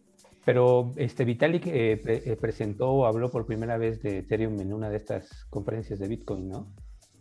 Porque no había otra, cabrón. Era el Miami Bitcoin Conference y es la más grande a nivel este hemisferio en el 2014, que era la más grande. Y de hecho, Pues hasta la fecha no sé cuál sea la más grande, pero yo la última que yo fui, que fue en el 2018, eran como unos cuatro mil, cinco mil gentes, que para cripto pues, sí es, es bastantito, ¿no? O sea, yo vi es el Miami Bitcoin Conference, estaba, pero hasta el, yo nunca había visto una tan grande, la verdad, de puro Bitcoin ahí en el 2018. En el 2013, que fue cuando Vitalik la, la, la da a conocer, no, pues era bien nicho, eran como unos, ¿qué? Unas 300 gentes o algo así, ¿no? Él la presentó en un salón alterno, de hecho, ni siquiera fue en el main stage, le pusieron, de hecho, ni siquiera decía Ethereum, la conferencia cuando él lo dio a conocer al mundo, cabrón, decía Vitalik Buterin, cofundador de Bitcoin Magazine, y ya, cabrón, se hace cuenta que ese era el pinche título de la conferencia, ni siquiera decía Ethereum, o sea, así de oscuro estuvo el lanzamiento de Ethereum, para que te des una idea, ¿no? Así de, y empieza ya a presentarlo y todo, y de ahí se le acercan muchísimos a preguntarle, y entre los que le preguntaron fue este Dan Latimer, que era el creador de EOS y todas esas madres, BitShares y todo, pero como que pues no sé, cabrón, o sea, lo quisieron criticar y todo, pero causó un chingo de sensación, eso sí, cuando lo presentó. Pero fueron unos inicios muy, muy humildes. Cuando yo fui a su segunda, haz de cuenta que pasa esa, la primera, la segunda, yo ahí estuve, de hecho, ahí en la, yo no estuve en Miami, pero yo sí estuve en Austin, que era ahí en el Circuit of the Americas, que es en Austin, que es como un circuito de la Fórmula 1, y está poca madre, porque no es, es nuevo, más o menos, está está chingón y tienen unas salas de conferencia, pero que se ve la pista hacia atrás. Entonces está padre porque no había coches, lógicamente, ¿no? Estaba un día así que no había nada, pero la conferencia que dio Vitalik, ahí la da y yo también me entero por primera vez también en la historia, cabrón. O sea, veo al Vitalik, yo no, ni lo conocía, pero todo el mundo decía que era eh, un proyecto que, que era, puta, que iba a cambiar el mundo y todo. Yo lo conocí a Vitalik en marzo y él presenta en enero en, Miami. Entonces, dos meses después, ya en marzo, yo ahí estoy y veo cuando da a conocer el white paper y digo, ay, güey, o sea, qué chingón. O sea, yo ahí estuve cuando dio a conocer el white paper en Texas, ¿no? Por primera vez en, por lo menos en Texas, ¿no? Entonces, estuvo, estuvo chingón, la verdad. Pero e, esas conferencias, te digo, no eran, eran muy, muy pequeñas. Ahorita la del Salvador, ha de haber estado muy grande y era de puro gente hispana también, ¿no? Y todo, así que pues ha crecido mucho eh, el ecosistema. Yo siento que eso también está padre, ¿no? Yo, yo le di a ratitos, sobre todo hoy, ahí estaba en tal en República en español y en otro en inglés, le di en español, pues me gustó, ¿no? Que personas en Latinoamérica y todo, o sea, esa parte es la que siento que, que pues como dices, hay venezolanos, mexicanos, argentinos, no sé, tú conoces más así, pero pues me latió mucho que ya hay una onda latinoamericana fuerte, ¿no? Sí, se necesita, porque pues digo, El Salvador, te digo, ya está como la capital ahí por lo menos de, de, cripto, Bitcoin, por lo menos Bitcoin, ¿no? O sea, ya está ahí considerando como moneda de uso legal.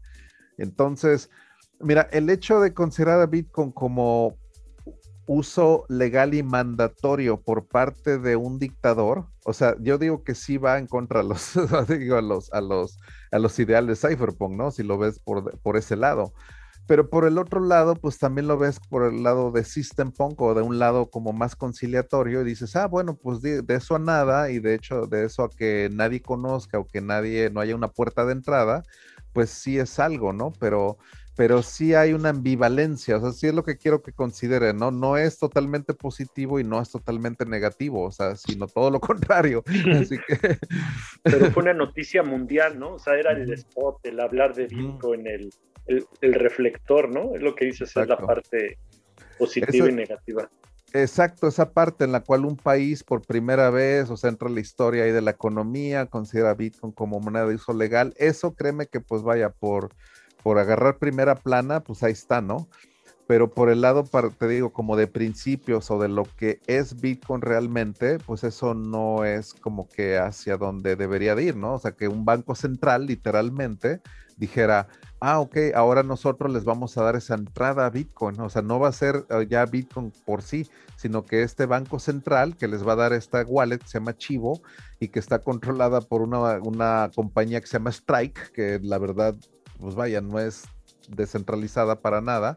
y en todas las conferencias que vi, pues les estaban enseñando cómo usar el chivo y que esta cartera y todo.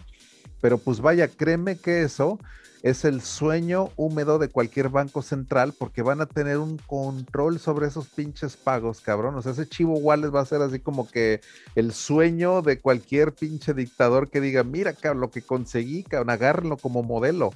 Porque créanme que El Salvador créeme que puede ser el laboratorio de una de las herramientas de control más masivas que pueden hacerse en todo el planeta. ¿eh? Entonces, mucho cuidado con todo qué está pasando con esa información de toda esa actividad de Bitcoin, cabrón.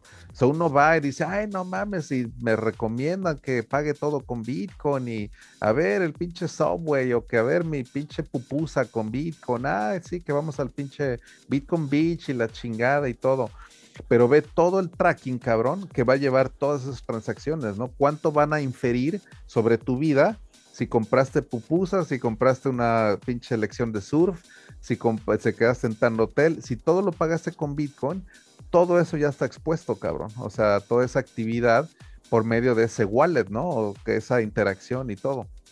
Entonces te digo, mucho cuidado porque una herramienta de control masiva siempre se ha definido como una moneda digital que la controla el gobierno. O sea, ya cuando entremos a ese, a ese punto, que sean los CBDCs o sea Bitcoin, de esa manera disfrazado de libertad, por ejemplo, como lo hacen en El Salvador, pues ya te chingaste, cabrón. ¿Te das de cuenta que ahí ya el Banco Central tiene el control absoluto, cabrón? Y que dicen, a ver, el chivo, a ver, esta pinche transacción fue para comprar droga o alguna pendejada así, ah, pues le damos el reverse, cabrón, o congelamos esos fondos, o tienen todo, todo el control, y eso no, no es Bitcoin, vaya, eso no es hacia donde los cypherpunks dijeron, ah, sí, esa es la, la herramienta de control más cabrona que pueda haber, ¿no? O sea, entonces, pues pónganse a pensar en eso también, porque pues ya hablamos de cypherpunks, pues en Darnet Academy, de dónde viene, de dónde nació Bitcoin, como para ahora decir, ah, ok, ya vamos a utilizar el Chivo Wallet y todo, pues ya como que ahí el Hal Phoenix ya está revolviendo en la tumba, cabrón. Entonces, pobre Hal, cabrón, o sea, no manchen está revolviendo en su líquido criogénico el culero. Pero entonces, ¿cómo, ¿cómo sería el caso ideal en donde un gobierno autoriza, permite o simplemente no, no tiene injerencia en, Bitcoin? Imagínate, en algún país que dice, el mismo gobierno dice, órale, va, son libres, hagan lo que quieran. ¿Eso sería lo ideal? ¿Sería lo correcto? No ideal porque para eliminar lo, que ya está se necesita una, una, revolución que muchas veces requiere de convulsiones muy violentas y a las convulsiones violentas me refiero a hiperinflaciones. Así es por lo regular como revientan todas las monedas. Todas si las analizas, las fiat, revientan con hiperinflación porque ahí es cuando el PEC, te digo, se va, pero de una manera que ya no corresponde a la realidad. Una moneda sirve cuando te sirve para tener un precio en la vida real. Por ejemplo, ahorita un gansito o una pinche, una golosina te cuesta, ah, ok, no sé, 20 pesos, eso sí te sirve, todavía se pega. Si por ejemplo el día de mañana tú vas a la tienda y ese mismo gansito te sale en 80 mil pesos, ya ese pinche PEG ya no te, ya se cuenta que ya no corresponde a la realidad, cabrón. O sea, ya esa moneda ya no es útil, pero para nada, cabrón. Eso le pasó al marco alemán al pinche Zimbabue y al pinche Bolívar venezolano, cabrón. O sea que necesitabas mil millones de pinches bolívares, cabrón, para comprar un kilo de carne, pues ya, güey, pinche moneda, ya te digo, ya no corresponde a la realidad, vaya, ya no puedes fijar precios, porque ahí te digo, ya se te va esa volatilidad que es la hiperinflación, eso es lo que yo pienso que va a ser una de las cosas que va a tener que ocurrir para que ahora se venga la hiperbitcoinización, que es en cuanto ya muchas de las cosas se van a empezar a definir ya sea en un, en un stablecoin o en Satoshi o en Ether o algo así, o sea que la realidad intersubjetiva se cambie de manera tan, tan violenta que va a ser una adopción, pero brutal, cabrón, que va a decir, órale, cabrón, la nueva economía le vamos a dar como que un pinche reset y vamos a hacer un modelo en el cual ahora ya sea ya sea a través de Bitcoin o un stablecoin o Ether o algo, un pinche híbrido por ahí, ¿no? O sea, pero te digo, la hiperinflación sobre todo aquí en este país, en Estados Unidos, es la que puede desestabilizar todo, cabrón, toda la economía. Y, podemos, te digo, ya entrar a ese, a ese estado, ¿no? Porque están imprimiendo lana, pero a lo cabrón, el 40% de todos los dólares se han impreso en el último año, cabrón. O sea, es, el money supply se ha ido, pero, pero brutal, brutal, brutal. Pero ¿cómo sería que dejaran las, las wallets libres o cómo, o sea, siempre va a querer regular, ¿no? Ahí yo también no, no sé cómo, cómo sería o cómo podría ser. Pero es que el gobierno, por ejemplo, que diga, por ejemplo, el FED, haz de cuenta que diga, ya valió madre todo, ¿no? Pinche hiperinflación y todo. Se puede abolir al FED y crear todo un sistema económico completamente nuevo que esté basado en un stable coins que Estados Unidos ya está haciendo el plugin, nos das de cuenta que los stablecoins ya lo está empezando.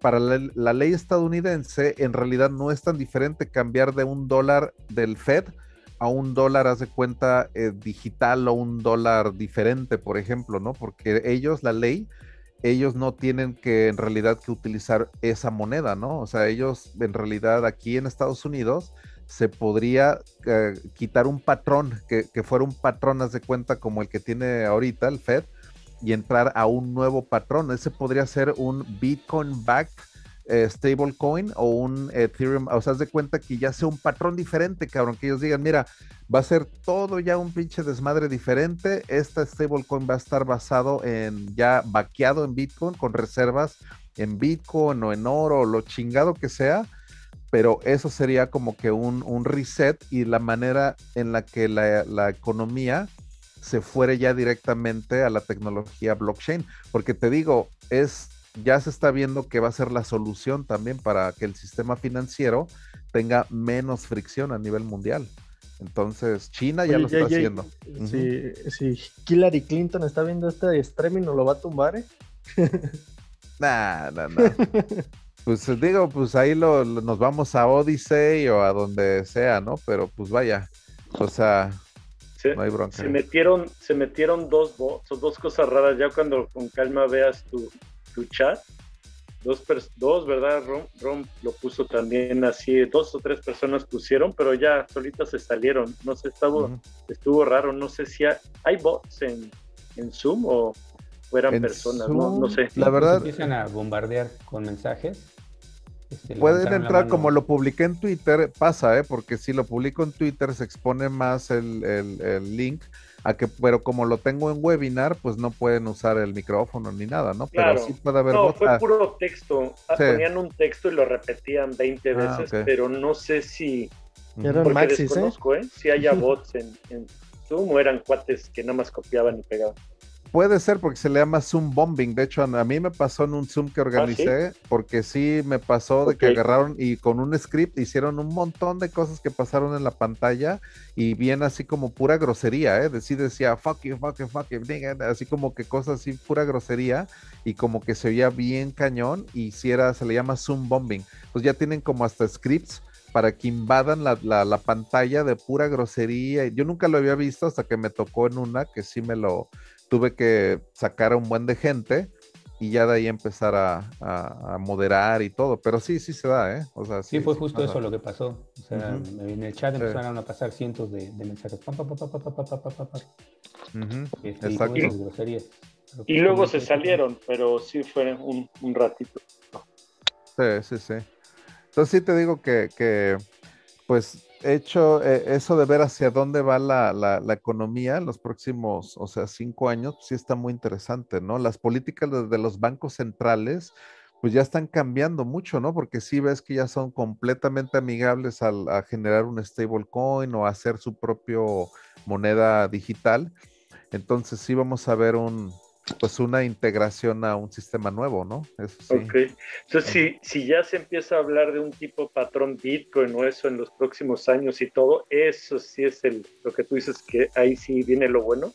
Sí, porque imagínate, en realidad El Salvador es lo que tiene ahorita, tiene esa moneda que es como ese Bitcoin que le dan simbólicamente, es un, está vaqueado por Bitcoin porque en realidad el Bitcoin real lo tiene el Banco Central, o sea, ellos son los que están comprando no sé, 50 mil Bitcoin, 60 mil, lo que tú veas, pero esas reservas de Bitcoin ahí están. Entonces ellos pueden ser también la primera nación que pueda generar tal vez un stablecoin, pero que esté vaqueado por, por Bitcoin también. Entonces, que un banco central sea como que ese primero que haga el patrón Bitcoin. Entonces, se te digo, se pueden dar también, o sea, ese tipo de, de, formas, pero otra forma también son las criptociudadelas y eso también va a ser otro concepto que vamos a platicar el martes, pero ese concepto es muy importante porque así en el Renacimiento, así empezaron también. Florencia era también igual sus propias leyes, ejército y ciudadanos, moneda, todo, el florín. Venecia y Milán. Se das de cuenta que de hecho hasta iban en guerras entre ellos, o sea, era como que esas ciudades-estados se le llaman. Ahora con cripto se puede hacer una cosa muy, muy similar, o sea, el hecho de producir ahora ciudades-estado independientes en los cuales se puedan pues incorporar ya como que tecnologías y elementos de gobernancia pues muy diferentes, ¿no? O sea, y eso es lo que hacía Florencia, por ejemplo, o sea, que todos sus ciudadanos estaban protegidos bajo una ley que era sumamente transparente y que la gente decía, ah, ok, o sea, la ley de Florencia está poca madre, cabrón. Yo prefiero la ley de Florencia la ley de Venecia, de cuenta. Y los de Venecia decían, no, pues es que esos güeyes están pendejos, los vamos a dar en toda y se iban a la guerra, ¿no? Pero a lo que voy es de que era voluntario, o sea, tú decías, ah, bueno, eh, yo me, eh, bajo qué reinado querías vivir tu vida y bajo qué leyes. Entonces había esa, esa hasta competencia, vaya. Y eso fue lo que creó este, pues el renacimiento, o sea, el hecho de crear, pues esa evolución también de, de, de, estos sistemas de gobernancia. Así que la verdad yo pienso aquí en Estados Unidos, ya te digo, en, Colorado y en Wyoming y aquí en Florida, de hecho yo también quiero empezar a hacer los primeros modelos de una cripto ciudadela, porque se puede hacer siempre y cuando tengas los recursos y aparte los recursos naturales y económicos, o sea, se necesitan esos dos. Los recursos económicos, lógicamente, pues es la lana y, la moneda y cómo es una pinche ciudad y todo, y los recursos naturales es el agua, la energía solar y el internet satelital y o sea, todo lo que tienes que hacer para que seas independiente completamente. Y aquí en Florida, si está todo, todo eso lo que se puede. Tiene sol, también un chingo de sol así para energía solar. Créeme que aquí es lo mejor también para producir tu energía. Es el estado que tiene más sol de todos Estados Unidos, es Sunny Florida. Y luego de ahí tienes manantiales con agua dulce y tienes aparte ya eh, Starlink que entra en el 2022. Entonces ya con eso, te digo, se puede empezar a hacer una un, modelo, vaya, de, de cripto ciudadela en la cual sea como un modelo a seguir, o sea, se puede esparcir de tal manera que haya ya muchas ciudades que ya ni siquiera tengan un gobierno central, sino que sea un gobierno tal vez regido por un DAO y que tenga una gobernancia algocrática, se llama, la algocracia es una, un sistema democrático basado en algoritmos. Entonces sí vamos a, empezar a, explorar ya ese tipo de conceptos, ¿no? De la algocracia, que es un sistema gobernado por algorítmicos y las primeras leyes algorítmicas también, ¿no?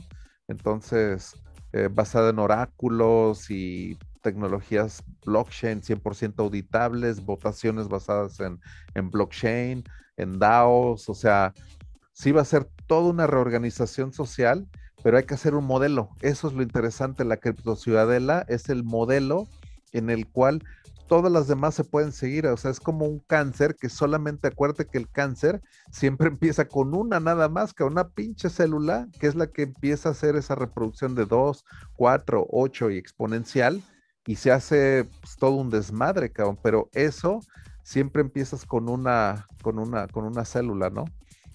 Que inspira a todas las demás. Entonces, ese modelo, te digo, se replica, se replica. Oye, dicen en el chat que si crees que Ethereum lo podría nombrar moneda de curso legal en otro país. Pues digo, no, no creo que haya que haya problema, pero ¿cómo, digo, denominar también a una moneda de uso legal a algo que, que pues vaya, es una red que es para smart contracts y, y, de, y esos los gas fees y todo eso. O sea, siento que digo, no estamos ni siquiera preparados todavía para decir, por ejemplo, algo así, ¿no? Por ejemplo, ¿no? O sea, podrías decirlo, pero pues igual, o sea, no, no va a tener como que ese, esa realidad intersubjetiva todavía no está lista, ¿no? Como para que des ese salto, ¿no? O sea, todavía no estamos, es como decir ahorita en los setentas, vamos a hacer un metaverso de realidad virtual en el Atari, cabrón. Y ahí va a estar todo el pinche multiverso ahí. Dices, no, pues a ver, ¿cómo, cabrón? O sea, espérame, cabrón. Estamos con los cartuchos ahorita, a ver, soplale, cabrón, para que jale. Entonces, ya te esperas a que la tecnología madure, madure unos 30 años y ahora ya tienes un pinche multiplayer online que se llama EVE Online o Minecraft o todas esas chingaderas, ¿no? O sea, pero así estamos, ¿no? O sea, si dices, ok, tiren como dinero para un país, Dice, a ver, a ver, espérame, cabrón. O sea, estamos ahorita como que apenas está haciendo estos eh, primitivos, ¿no? De, finanzas descentralizadas y todo eso. Entonces. Y, como reserva de valor, Jay, así es decir, no, no de pago y eso, sino como de reserva. De, ¿Ves que nos has dicho que Ethereum tiene las tres propiedades y todo, que también es reserva de valor? Como de reserva de valor también podría ser, ¿no? Es que te digo, tiene todas, tanto Bitcoin, hasta vaya, hasta Shiba y Dogecoin, Cardano, todas, todas, todas tienen la capacidad de ser dinero porque tienen las tres. Unit of Account, que es, pues vaya, todas se dividen, o sea, hasta Cardano, digo, pues tiene el Unit of Account, tienes el Store of Value, que pues vaya, hasta te digo, todas tienen así como que un cierto empuje sobre todo el tiempo y el Medium of Exchange, que vaya, a la mejor puedes encontrar a alguien que te venda algo por Doge, ¿no? O por lo menos te pueden vender alguna otra madre, algún otro cripto. Entonces sí tienen, aunque sea en un nivel muy primitivo, o sea, un nivel muy madreado, como quieras verlo, pero las tres, todas las criptomonedas lo tienen, tienen la capacidad de ser dinero, pero lo, de eso alcanzar, te digo, esa realidad intersubjetiva de decir que todo mundo diga, órale, cabrón, el pinche Shiba es dinero, eso sí va, eso es un salto que te digo, puta, o sea, no, no va a pasar este tan fácil, ¿no? Entonces, sí. es ese salto.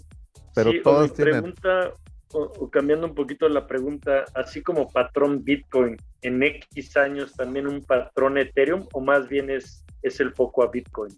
O, o podría ser un patrón Ethereum o eso no, no va por ahí. y es que depende, por ejemplo, en, en, esa parte de qué utilidad se le va a dar, porque, por ejemplo, Bitcoin que se quede con esa narrativa, ok, es supply cap y muy estable y no le vas a cambiar código y pues vaya, se queda como ese rock ¿no? Así como muy estable.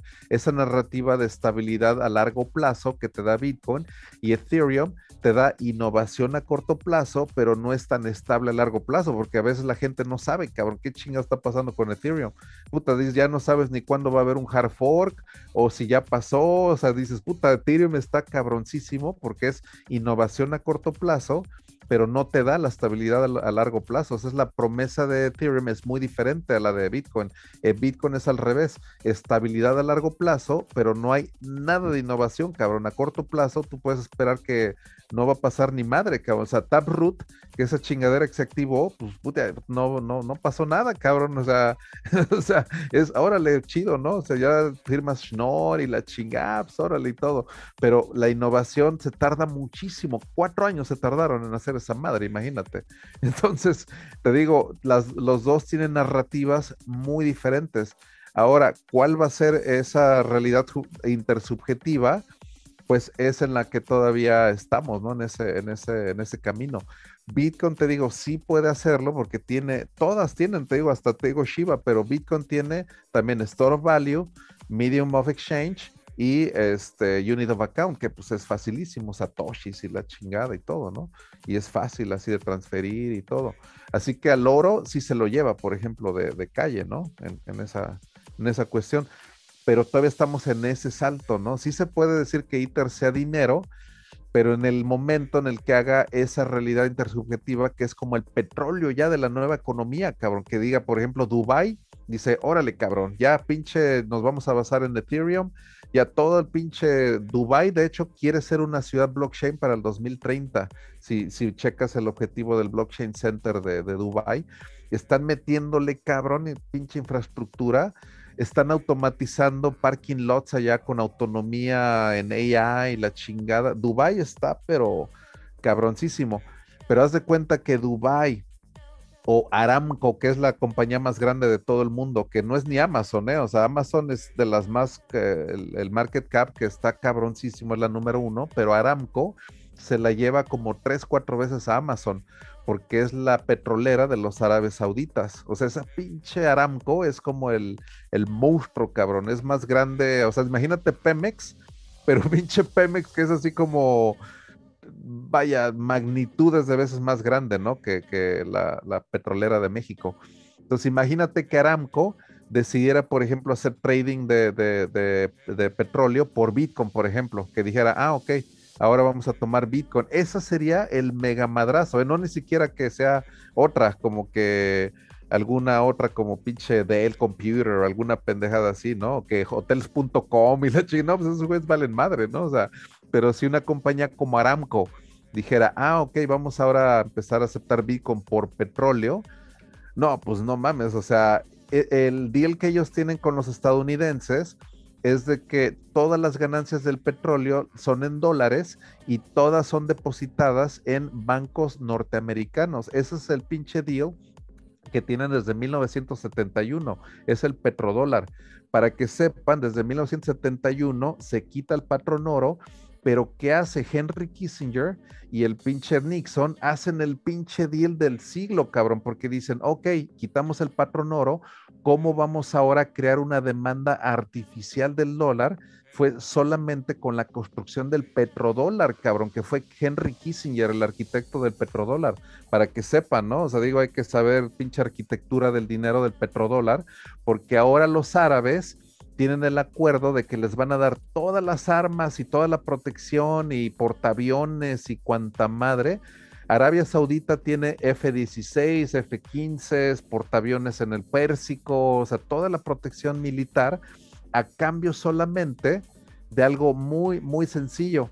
El hecho de que sus trades en petróleo tienen que ser en dólares y depositados en Goldman Sachs, en Deutsche Bank, que es el alemán, digo, son western, son occidentales, mientras sea Deutsche Bank, eh, Goldman Sachs y Chase y todos ellos dicen, mira, no hay, no hay pedo, cabrón. Y los árabes dijeron, no mames, en serio, pues pinche deal les cayó poca madre, cabrón, porque ellos, imagínate, o sea, antes de los setentas, pinche Dubai era como un pinche desierto, era un pinche rancho, vaya, o sea, Dubai en realidad, o sea, no había ni madres, cabrón. Pero el auge del petrodólar, pues ha creado la fortuna más grande en toda la historia. Los árabes, lo que es el ABS eh, eh, se llama, que es el hijo del rey este, ah, de, la casa de, la más alta de los árabes, que es un pinche rey, cabrón. Imagínate el poder que tiene, esos son los trillonarios reales, cabrón. El pinche Jeff Bezos y el Elon Musk son, son tan pobres comparados con esos güeyes, están, están en la calle esos güeyes.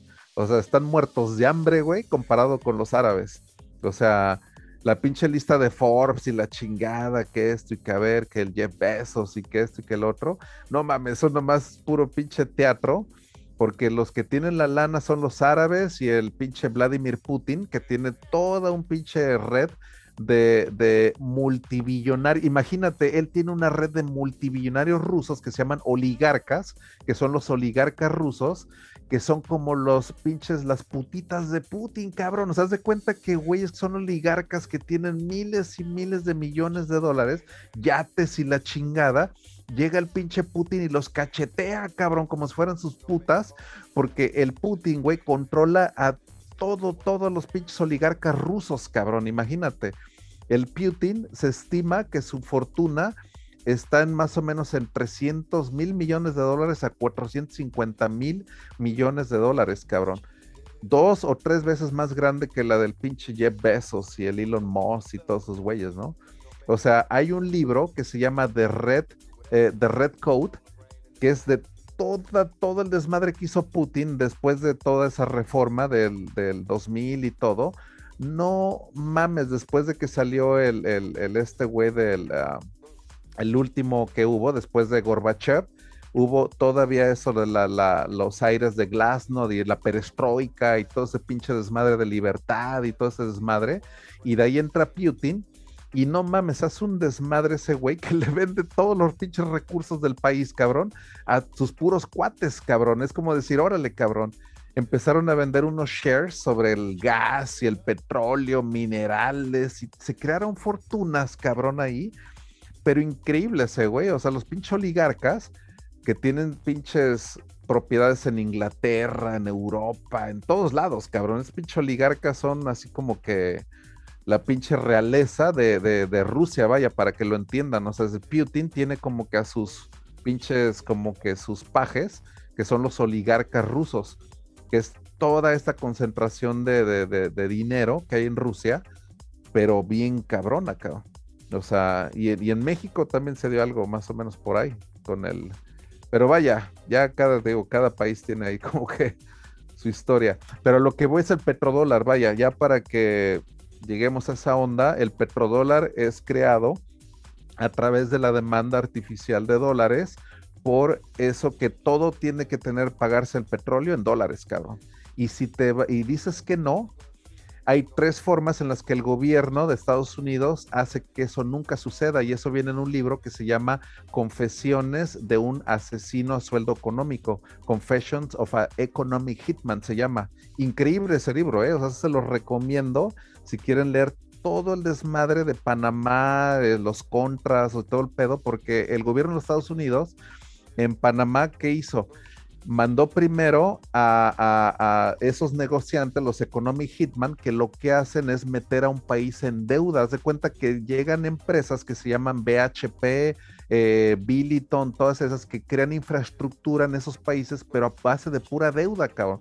Te van a decir, no, pinches proyectos de infraestructura eléctrica y la chingada y esto y el otro, y hacen que el país tenga una deuda externa, cabrón, en dólares bien cabroncísima. Si el presidente no lo acepta, mandan a mercenarios a que lo maten y eso es ya lo que de ahí define en ese libro y todo.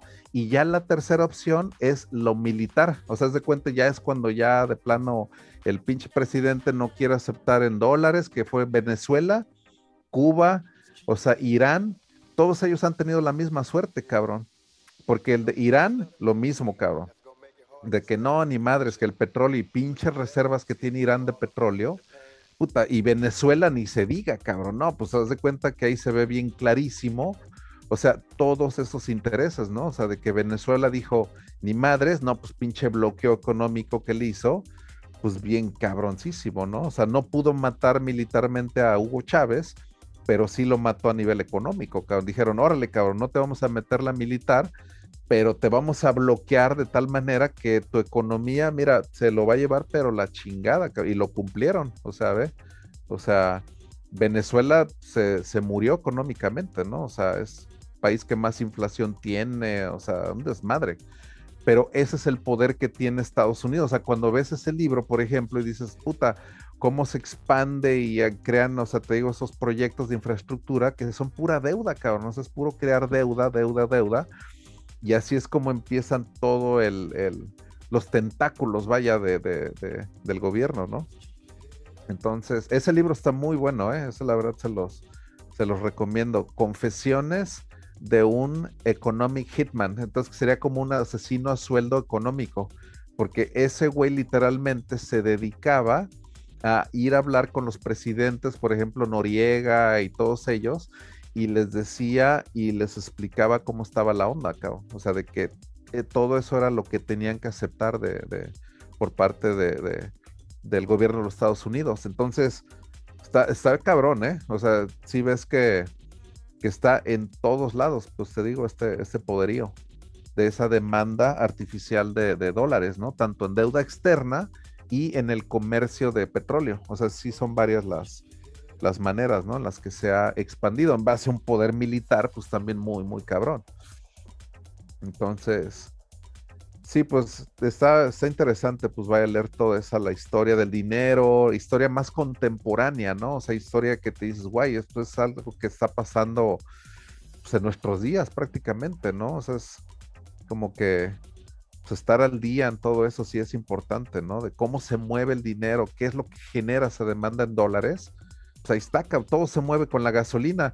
México ni siquiera refina su propia gasolina, cabrón. O sea, de cuenta, exporta el crudo y eh, importa gasolina refinada, cabrón, completamente. Y para eso tiene que tener dólares a huevo, cabrón. O sea, las reservas de dólares las publica el Banco de México y tienen que estar ahí, cabrón, porque si no, o sea, te digo, ahí, ese es el patrón dólar, ese es el que tenemos, el patrón dólar, literal. O sea, el Banco Central de México publicando sus reservas de dólares, porque dice, mira, mientras tengamos dólares, no hay pedo, ¿no? hay tenemos para, para comprar lo que sea. Y para controlar la, la, la, paridad y todo del peso mexicano. Porque ya ves que el Banco de México luego vende dólares. Cuando está yendo bien cabrón el dólar para arriba, el Banco Central dice, ah, ahora le vamos a, aliviar, alivianar, ahí van 100 millones de dólares, 200 millones de dólares para que haya, este, inundan al mercado de dólares y ya con eso ya el dólar baja de 23, 24 pesos, puede bajar a, a 20, ¿no? 18, dependiendo, pero esos son los mecanismos, vaya, así, así se mueve la, la lana. Oye, en cuestión de, del dinero, como dices, no sé si has visto un documental de Mike Maloney acerca de los secretos del dinero. Está muy interesante ese, está, sí lo recomiendo ese para que lo chequen, la historia del dinero, como lo mencionas, pues de cómo desde los egipcios, o sea, cómo usaban el oro como medio de cambio y pues hasta la actualidad, ¿no? Y de hecho hace ahí mismo en su documental un hace énfasis en que compró Bitcoin, también no me acuerdo qué precio, pero fue como un cajero y compró Bitcoin y de hecho lo apoya todavía hasta la fecha, es Bitcoin. Está muy interesante ese documental. Y, y, es que te digo, mira, a veces entender el dinero no es tan sencillo por el hecho de que tenemos toda la idea de pues del dinero gubernamental. Por ejemplo, yo y pongo el ejemplo de Tasco, por ejemplo, de donde yo me crié, porque el hecho de que la plata para nosotros sí funciona como un dinero bien alterno, porque la gente, yo por ejemplo desde niño, estoy acostumbrado a que mucha gente ahorra en plata, o sea, se cuenta que no tiene lana, o sea, no tiene pesos, pero tienen sus bolsas de plata, cabrón, y eso es algo que en Tasco se hace, pero muchísimo, cabrón, muchísimo, o sea, la gente, te digo, no ahorra en pesos allá. Entonces, esa ciudad de donde yo vengo, como que también me dio como que en cierta forma, medio subjetivamente, en Tasco tenemos una realidad intersubjetiva bien rara, porque allá si le debes lana a alguien, también le puedes pagar en granalla y cualquiera te lo acepta, cabrón. O sea, dices, ah, pues mira, son 5 mil pesos. Ah, mira, pues ahí está, no sé, 250 gramos de granalla. Es raro la gente que no te lo acepte en Tasco, porque puedes ir a cualquier lugar que te compre y venda y eso, y es como tener dinero líquido, ¿no? O sea, es como que ahí está el dinero.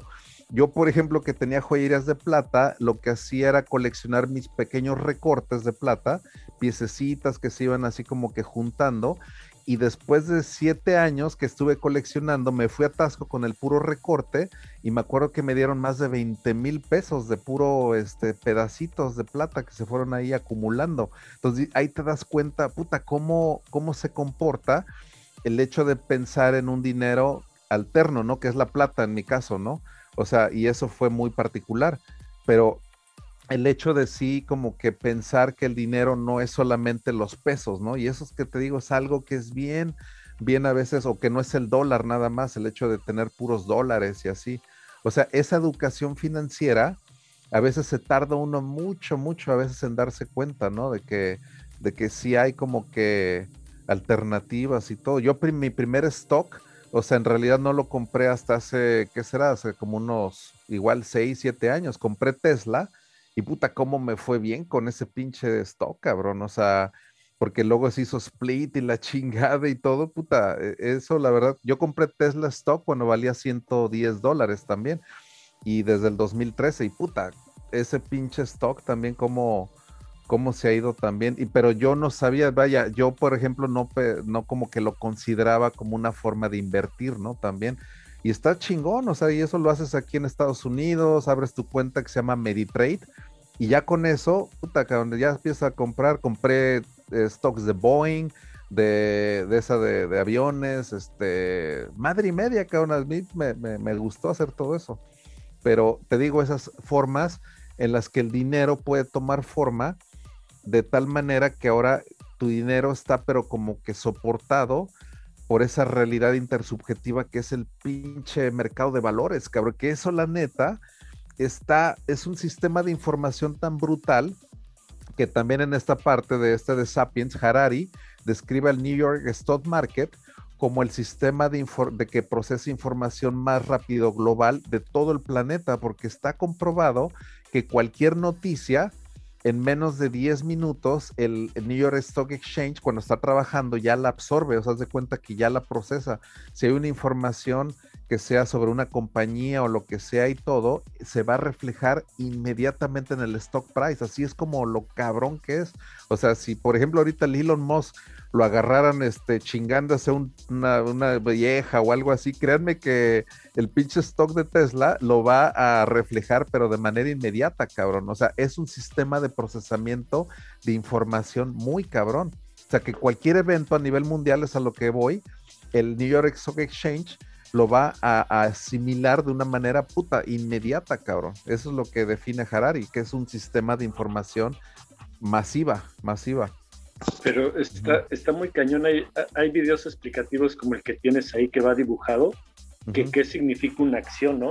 Que alguien tenía un negocio y quería amplificarse y dijo, pues yo te vendo una parte de mi negocio y es este papelito, ¿no? Lo que tú dices hasta que alguien se le ocurrió y fue aceptado por todos, ¿no? Está, está cañón eso. Y, está cañón eso porque te digo, esa realidad intersubjetiva como de apostar más o menos. Eso es lo que es el New York Stock Exchange, porque fíjate, un stock no muchas veces es el precio, ese es precio de hoy, no es el precio de lo que vale la compañía al día de hoy. O sea, de cuenta que Tesla, vamos a tomar lo que vale, ¿no? Que vale es el trillón, que es el millón de millones de dólares.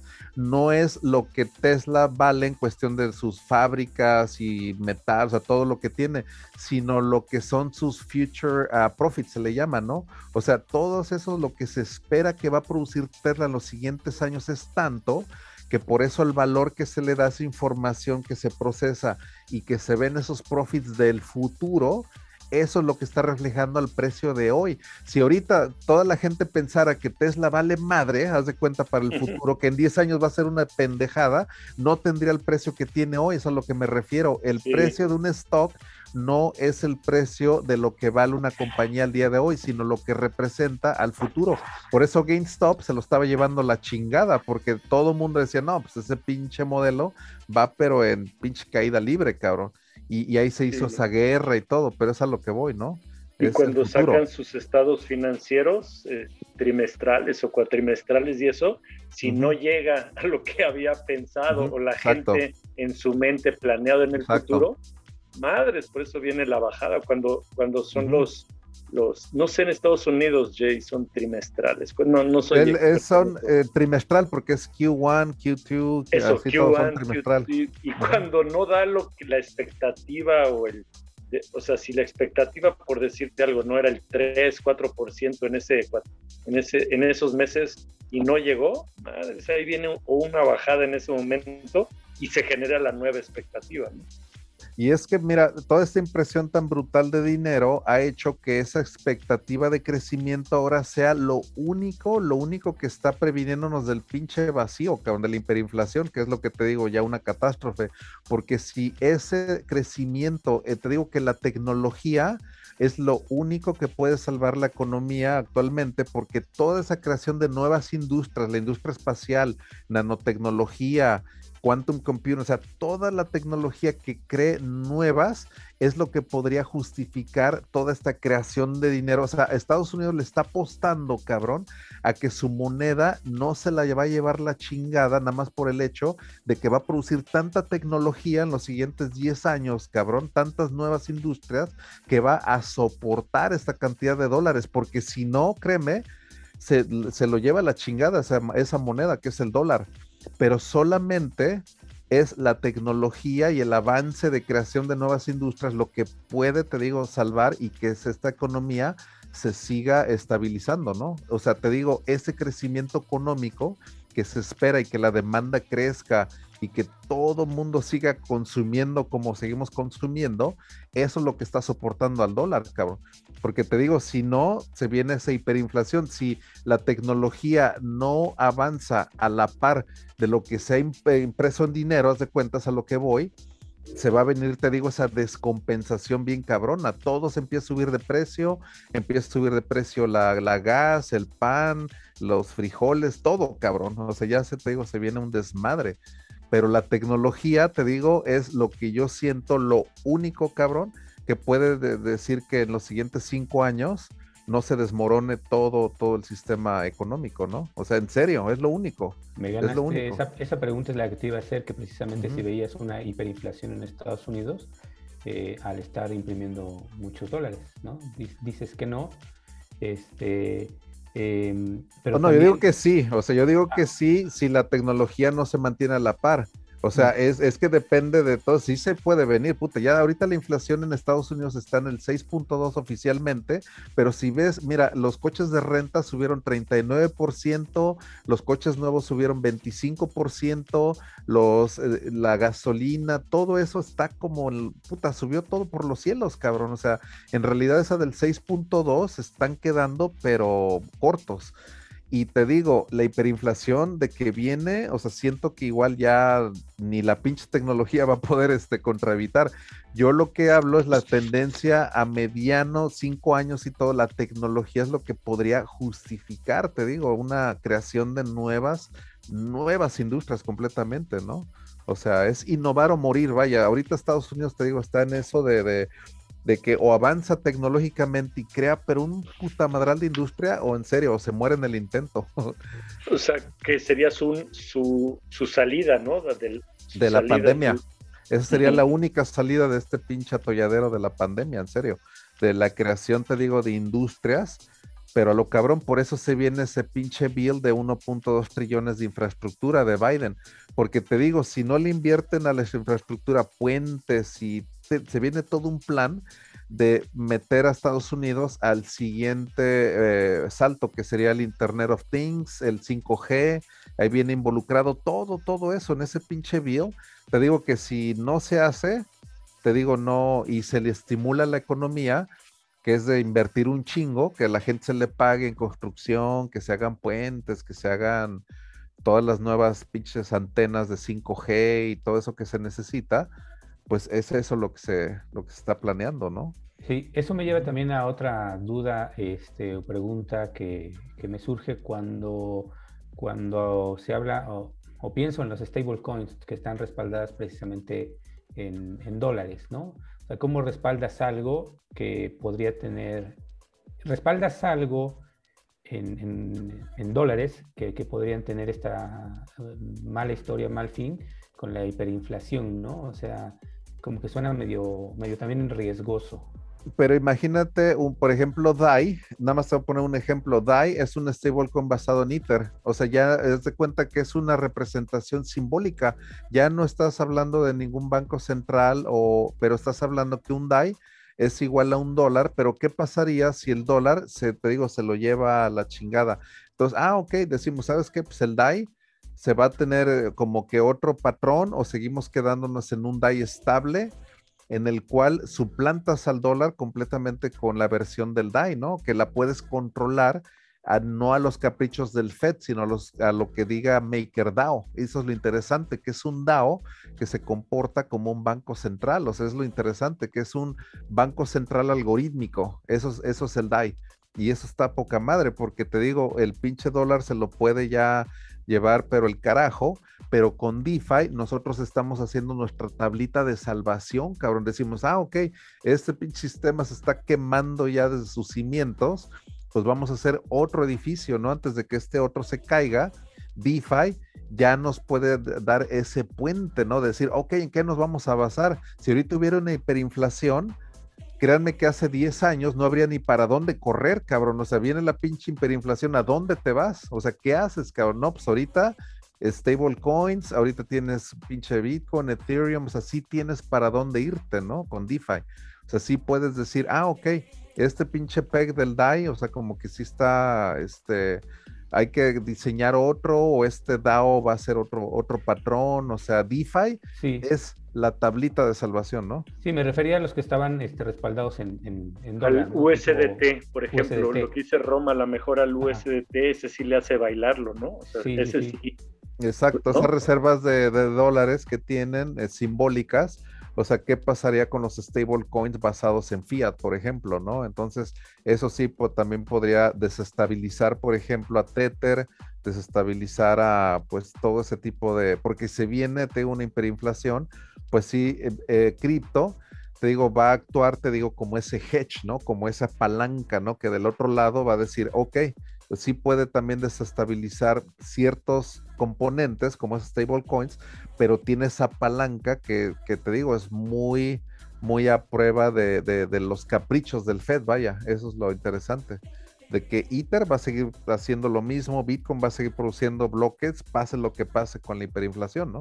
Entonces, eso es lo interesante, de que no. ¿Crees que estas stable que están respaldando, respaldadas en, en dólares fiat pudieran este, agarrar al, al DAI precisamente como, como respaldo o como